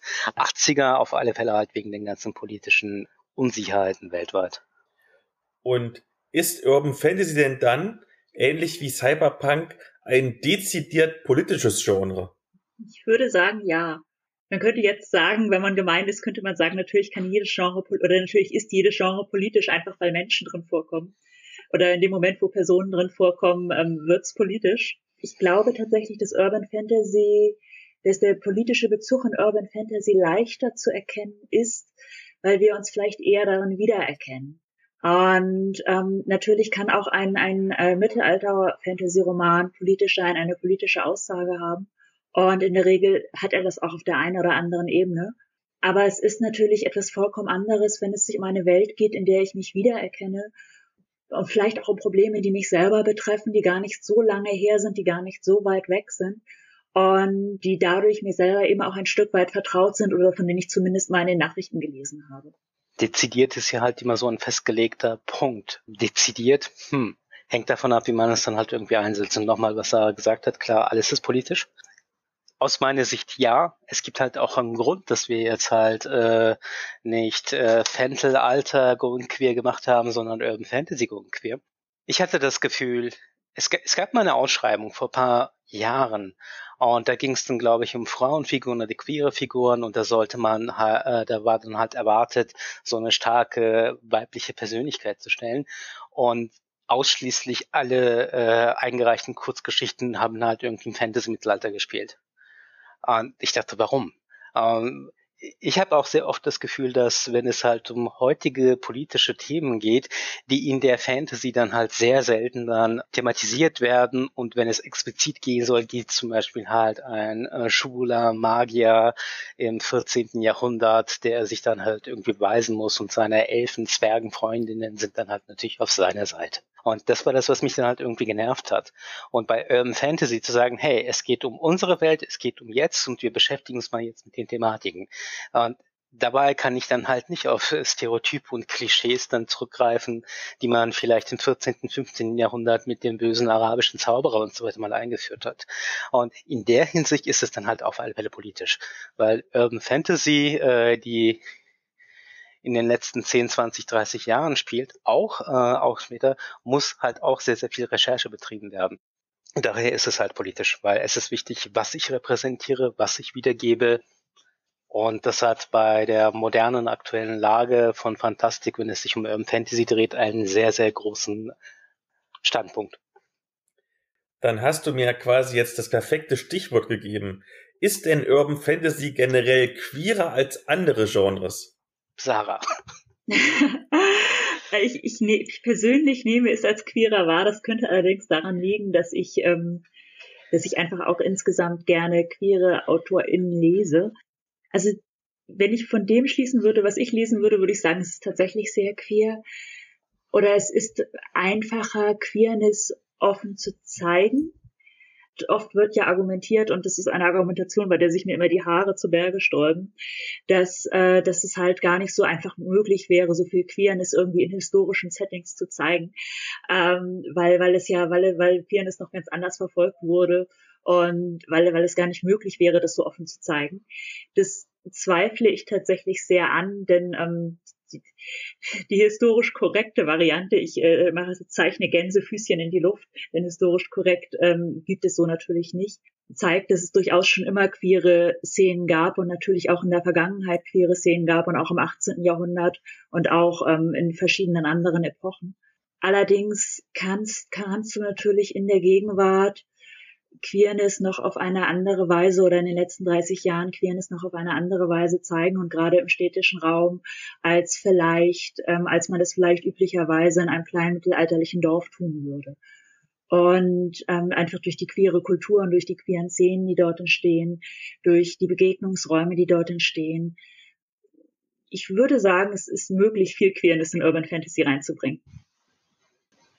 Ja, aus heutiger Sicht oder aus meiner Sicht ja.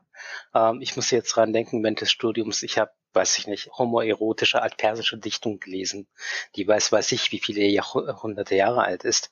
Oder wenn man halt ähm, Latein in der Schule hatte und weiß, wie viele Gedichte von Männern äh, zu Männern geschrieben worden sind oder man braucht ja einfach nur auch Sappho zu erwähnen.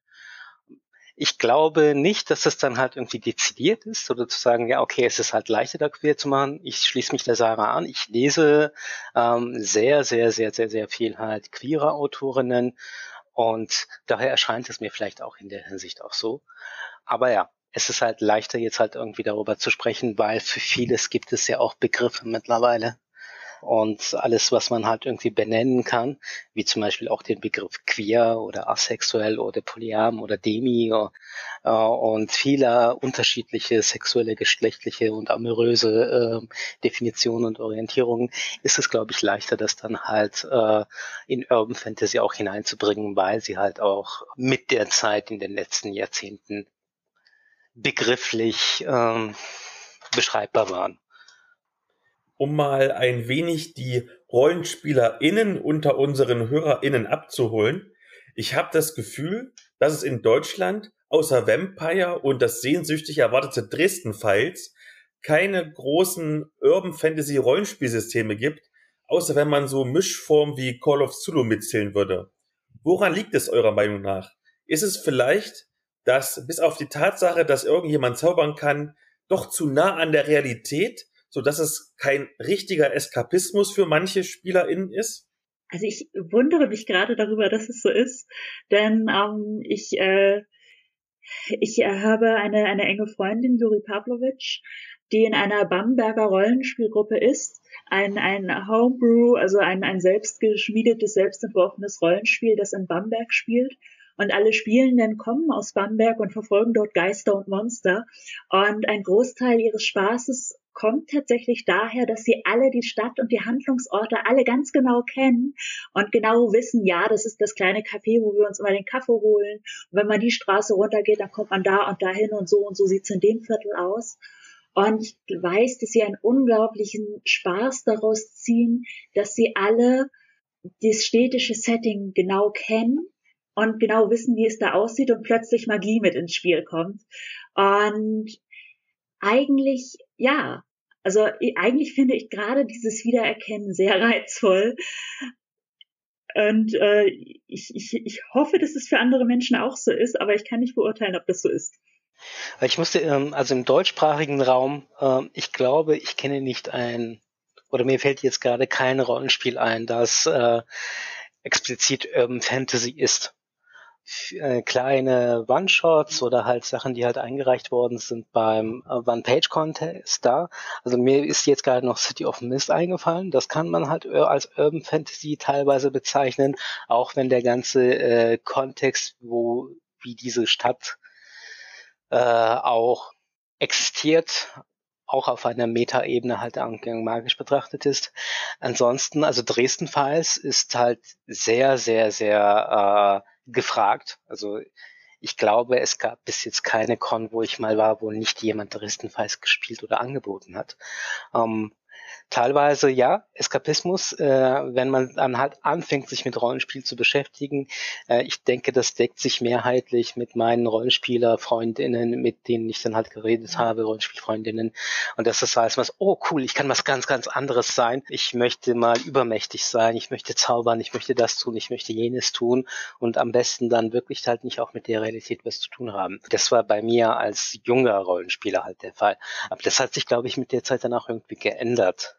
Ich weiß aber nicht, ähm, doch, also ich wäre auch mir jetzt mit Dresden-Files ins Rollenspielleben eingedrungen, wenn jemand mir gesagt, hey, guck mal, weißt du, was Rollenspiel ist? Wir spielen Dresden-Files, komm mal hin. Hätte ich, glaube ich, auch getan. Generell, dass halt keine Nachfrage ist, das irritiert mich ehrlich gesagt schon. Aber ich glaube, es hat viel mehr damit zu tun, dass ähm, Fantasy und Science-Fiction-Filme und Serien halt viel mehr halt Popularität haben, sei es jetzt halt Herr der Ringe oder jetzt wie bei Expanse oder generell Star Wars und Star Trek dass es dann da halt diese stärker, starken ähm, Zug gibt, dass man sich halt eher damit passen. Aber es kann sein, dass, aber ich, ich hoffe, dass sich das dann halt irgendwie mittlerweile dann halt ändert, weil es gibt so viele Serien auf äh, in den Streaming-Portalen. Also Stranger Things ist ja halt so riesengroß und dann äh, fällt mir gerade halt irgendwo ein Dark oder ähm, noch viele andere Geschichten, wo man dann kann. Es kann sein, dass sich das dann mit der Zeit dann auch verselbstständigen wird. Wir haben ja schon über die Reize von Urban Fantasy gesprochen. Beziehen wir uns am Anfang mal aufs Rollenspiel. Wie kann man denn diese Genre-Besonderheiten beim Spielen umsetzen? Habt ihr da vielleicht ein paar Tipps und Tricks? Da können wir jetzt halt bei den Big Players anfangen. Es gibt ja diese ganzen äh, Städtebände von Shadowrun. Aber wenn man halt dann irgendwie weglässt, dass es dann halt Cyberpunk ist und kann man die eins zu eins nehmen und gucken, okay, was sind städtische Umgebungen, was für Abenteuer kann ich dann halt irgendwie hineinbauen. Sei es jetzt bei D&D, Cthulhu sowieso und Vampire und auch bei DSA äh, Stadtabenteuer, wie führe ich das oder diese einzelnen Boxen. Es gab ja mal auch ein Havena äh, Band vor Ewigkeiten, also wirklich so 10, 12, 15, ich weiß es nicht, wo es dann generell darum ging, wie kann ich Abenteuer halt in Städten dann halt führen. Und wenn es halt um Urban Fantasy Elemente geht, äh, zu gucken, gut, was für ein Setting habe ich, wo will ich das dann halt irgendwie spielen? Soll es halt in unserer jetzigen Zeit sein? Soll es eine Stadt sein, die wir dann halt alle kennen? Äh, und bei Monster Hearts ist es ja am Anfang auch so, man sucht sich ja aus, spielen wir jetzt in Hamburg, Bamberg oder Wisconsin oder erfinden wir dann halt selber irgendetwas. Ich glaube, da würde ich einfach nur mal raten, ein oder zwei dieser Bände sich anzugucken, dann ein oder zwei Serien wie äh, Stranger Things sich da halt paar Sachen da halt irgendwie reinzuziehen oder Dark und Gutes, da muss man nicht halt irgendwie viel vorbereiten. Meine äh, Two Cent. Sarah? Ich wollte auch gerade sagen, es sind ja, ähm, sagen wir mal so, ich äh, setz, mache mich jetzt vielleicht unbeliebt, aber in Rollenspiel machen ja auch Klischees durchaus Spaß. Und ich würde behaupten, wir alle kennen Klischees unterschiedlicher Art aus, aus Serien, sei es jetzt die kleine amerikanische Klein, äh, Kleinstadt oder sei es New York oder sei es London. Wir müssen die Städte noch nicht einmal selber kennen. Wir haben sie so oft in Filmen gesehen oder in Serien gesehen, dass wir das Gefühl haben, sie zu kennen. Und dass wir so bestimmte Klischeebilder immer wieder aufgreifen und die, die man nur kurz anreißen muss und sofort weiß jeder, was gemeint ist. Also wenn du zum Beispiel Stimmengewirr hast und vielleicht leise Musik und also vor ein paar Jahren hätte man noch gesagt Rauch, dann kannst du sofort die Stimmung eines Pubs aufbauen oder einer Bar aufbauen oder dann, wenn du den Rauch wegnimmst und stattdessen sagst, ähm, es gibt einen Kaffeeduft in der Luft, dann weißt du, es ist vielleicht ein Café oder ein Kaffeeshop. Das Rattern der U-Bahn, also es, es gibt so bestimmte Sachen, die wir alle so oft konsumiert haben, dass wir sie einfach aus unserer Erfahrung schöpfen und aufgreifen können. Und ähm, gerade bei Monster Heart ist es ja auch so, dass, dass du, wie gesagt, auch die Möglichkeit hast, eine eigene Stadt zu erfinden, wenn du nicht eine Stadt nehmen willst, die du kennst. Das heißt, du kannst vielleicht sagen, ich, ich, ich habe die Stadt Riverdale und da gibt es diesen Fluss und nachdem ist die Stadt benannt worden. Und, ähm, und dann, dann gibt es da die und die Kirche und sag mal, wie stehen wir eigentlich zu Touristen? Gibt es irgendeine Attraktion in dieser Stadt, die sich alle angucken wollen? und hat vielleicht mal eine berühmte Schlacht oder irgendwas in der Nähe stattgefunden vor 300 Jahren und wir erinnern uns immer noch einmal im Jahr mit einer Gedächtnisfeier daran. Also es ist, es, es gibt so viele Möglichkeiten, da aus den Vollen zu schöpfen. Ich glaube, da sind der Fantasie gar keine Grenzen gesetzt oder es ist, die Fantasie ist da im Grunde genommen die Erfahrung, also das, das, was wir bereits mitbringen, was wir bereits wissen. Oh ja. Und das einfach neu zusammenzusetzen das, äh, dieses berühmte Stadtfest, was es halt in jeder Teenage äh, übernatürliche Serie irgendwie dabei gibt. Äh, als Anfang, wenn man das sowieso nicht getan hat als Nerd, äh, was man schleunigst nachholen sollte, ist Buffy reingucken. Und da gibt es mittlerweile so viele Serien, äh, was ähm, Sarah eben auch erwähnt hat, Riverdale, Sabrina, Vampire Diaries, iZombie. Und das sind halt alles Städte und das ist halt alles Urban Fantasy. Zu gucken, womit wird dann halt gespielt. Von Untoten über Hack Hexen bis äh, vergiftete Brunnen und Geister und Medium, halt eine Serie noch äh, von 2003 bis 2010, glaube ich. Eine unglaublich gute Lage, wo es dann halt um ähm, die Gabe der Voraussicht geht. Und man kann mit sehr vielen Sachen da halt irgendwie sehr, sehr gut da spielen.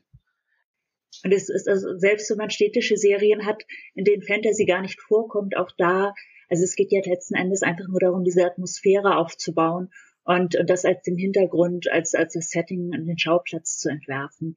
Und ich glaube, ähm, wir, sind alle so Fantasy-Fanat, dass wir, dass wir problemlos dann irgendwie Werwölfe und Vampire und Hexerei und Druiden und was weiß ich nicht alles da noch hineinwerfen oder antike Gottheiten.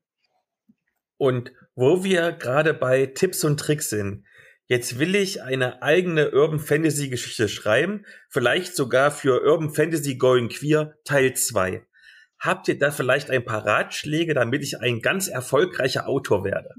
Auf Türkisch gibt es ein Sprichwort, das ist ganz toll. Ich sage es mal auf Türkisch und dann werde ich es übersetzen. Kelin ilacı olsa başına sürer. Das bedeutet, hätte der Glatzkopf ein äh, Mittel dagegen, würde er es sich selbst auftragen.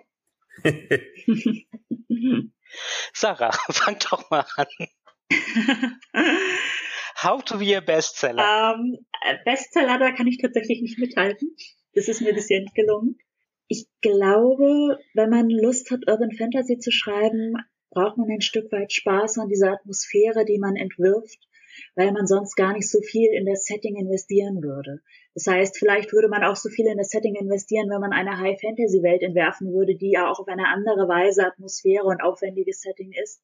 Aber in diesem Fall ist eben das Aufwendige des Settings oder der Spaß am Setting, dass ich die urbane Atmosphäre einfach mag und dass ich Spaß daran habe und dass ich mich damit auch irgendwie wohlfühle.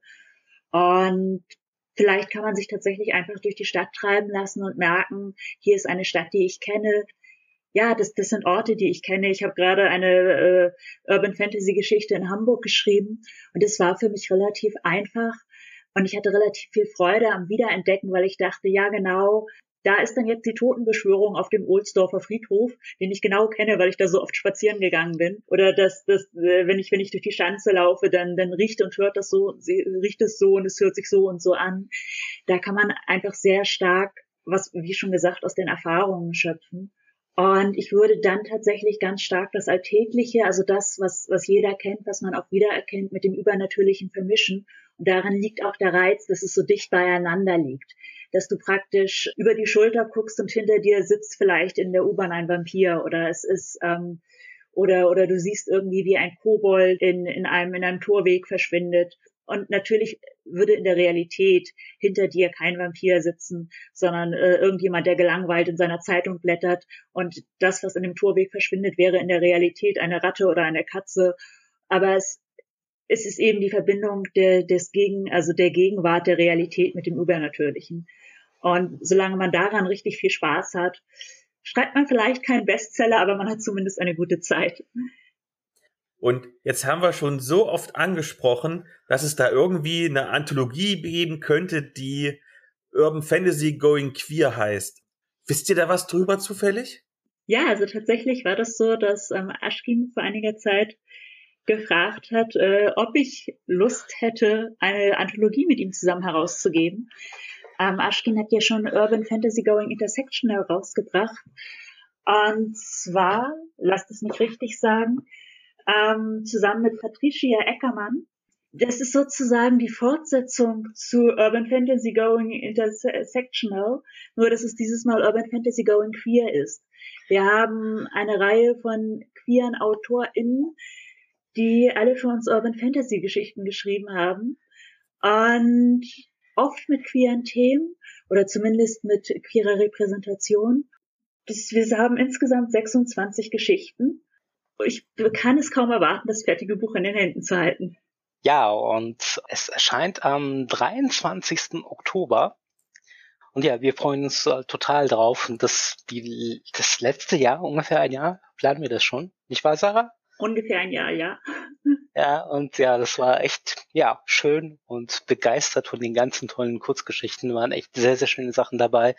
Und wir hatten irgendwie ein bisschen das Herz. Das ist sehr, sehr schön, weil im Sinne von, ich glaube, ich habe das irgendwo auch geschrieben. Ich, ich hoffe, ich hoffe wirklich, dass dieses Buch ein bisschen dazu beiträgt, dass queere Repräsentation einfach als Default, als gegeben hingenommen wird und nicht weiterhin als Nische in eine Nische bezeichnet wird oder als äh, zwanghafter Repräsentation, Repräsentationsdruck, sondern hey Leute, wir waren schon immer da. Das hat, ah, das hat Annette Jurecka neulich bei einem Interview äh, aus dem Genre-Talk zu ähm, Queer Fantasy, glaube ich, geschrieben.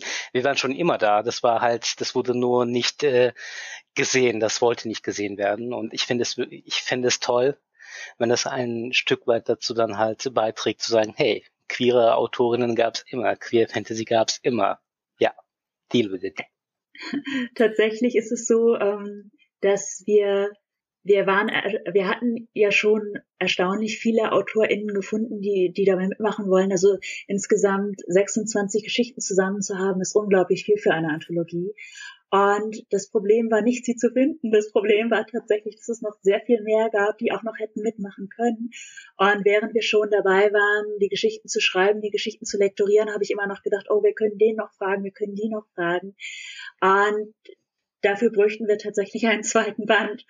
Und das war für mich eine sehr bereichernde Erfahrung zu merken, wie viele queere AutorInnen, wie viele queere Fantasy-AutorInnen es da draußen tatsächlich gibt, wenn man nur bereit ist hinzugucken. Dann haben die HörerInnen jetzt so ziemlich ganz genau einen Monat Zeit, sich auf das Buch zu freuen.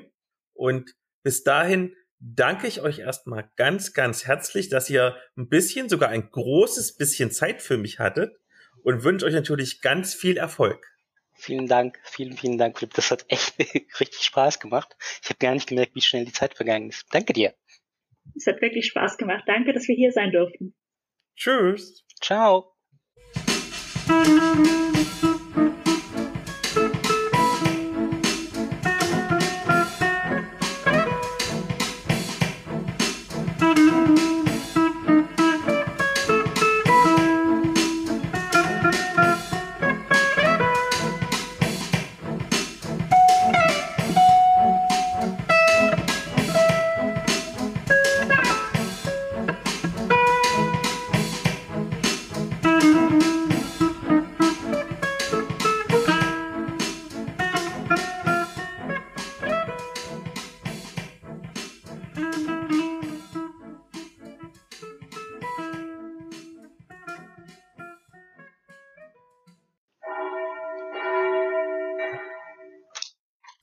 Ist es, ich merke schon, es ist 18 Uhr.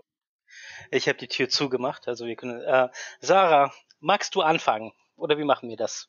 Beispielsweise schwört der Darm, äh, der dem der Darm schwören.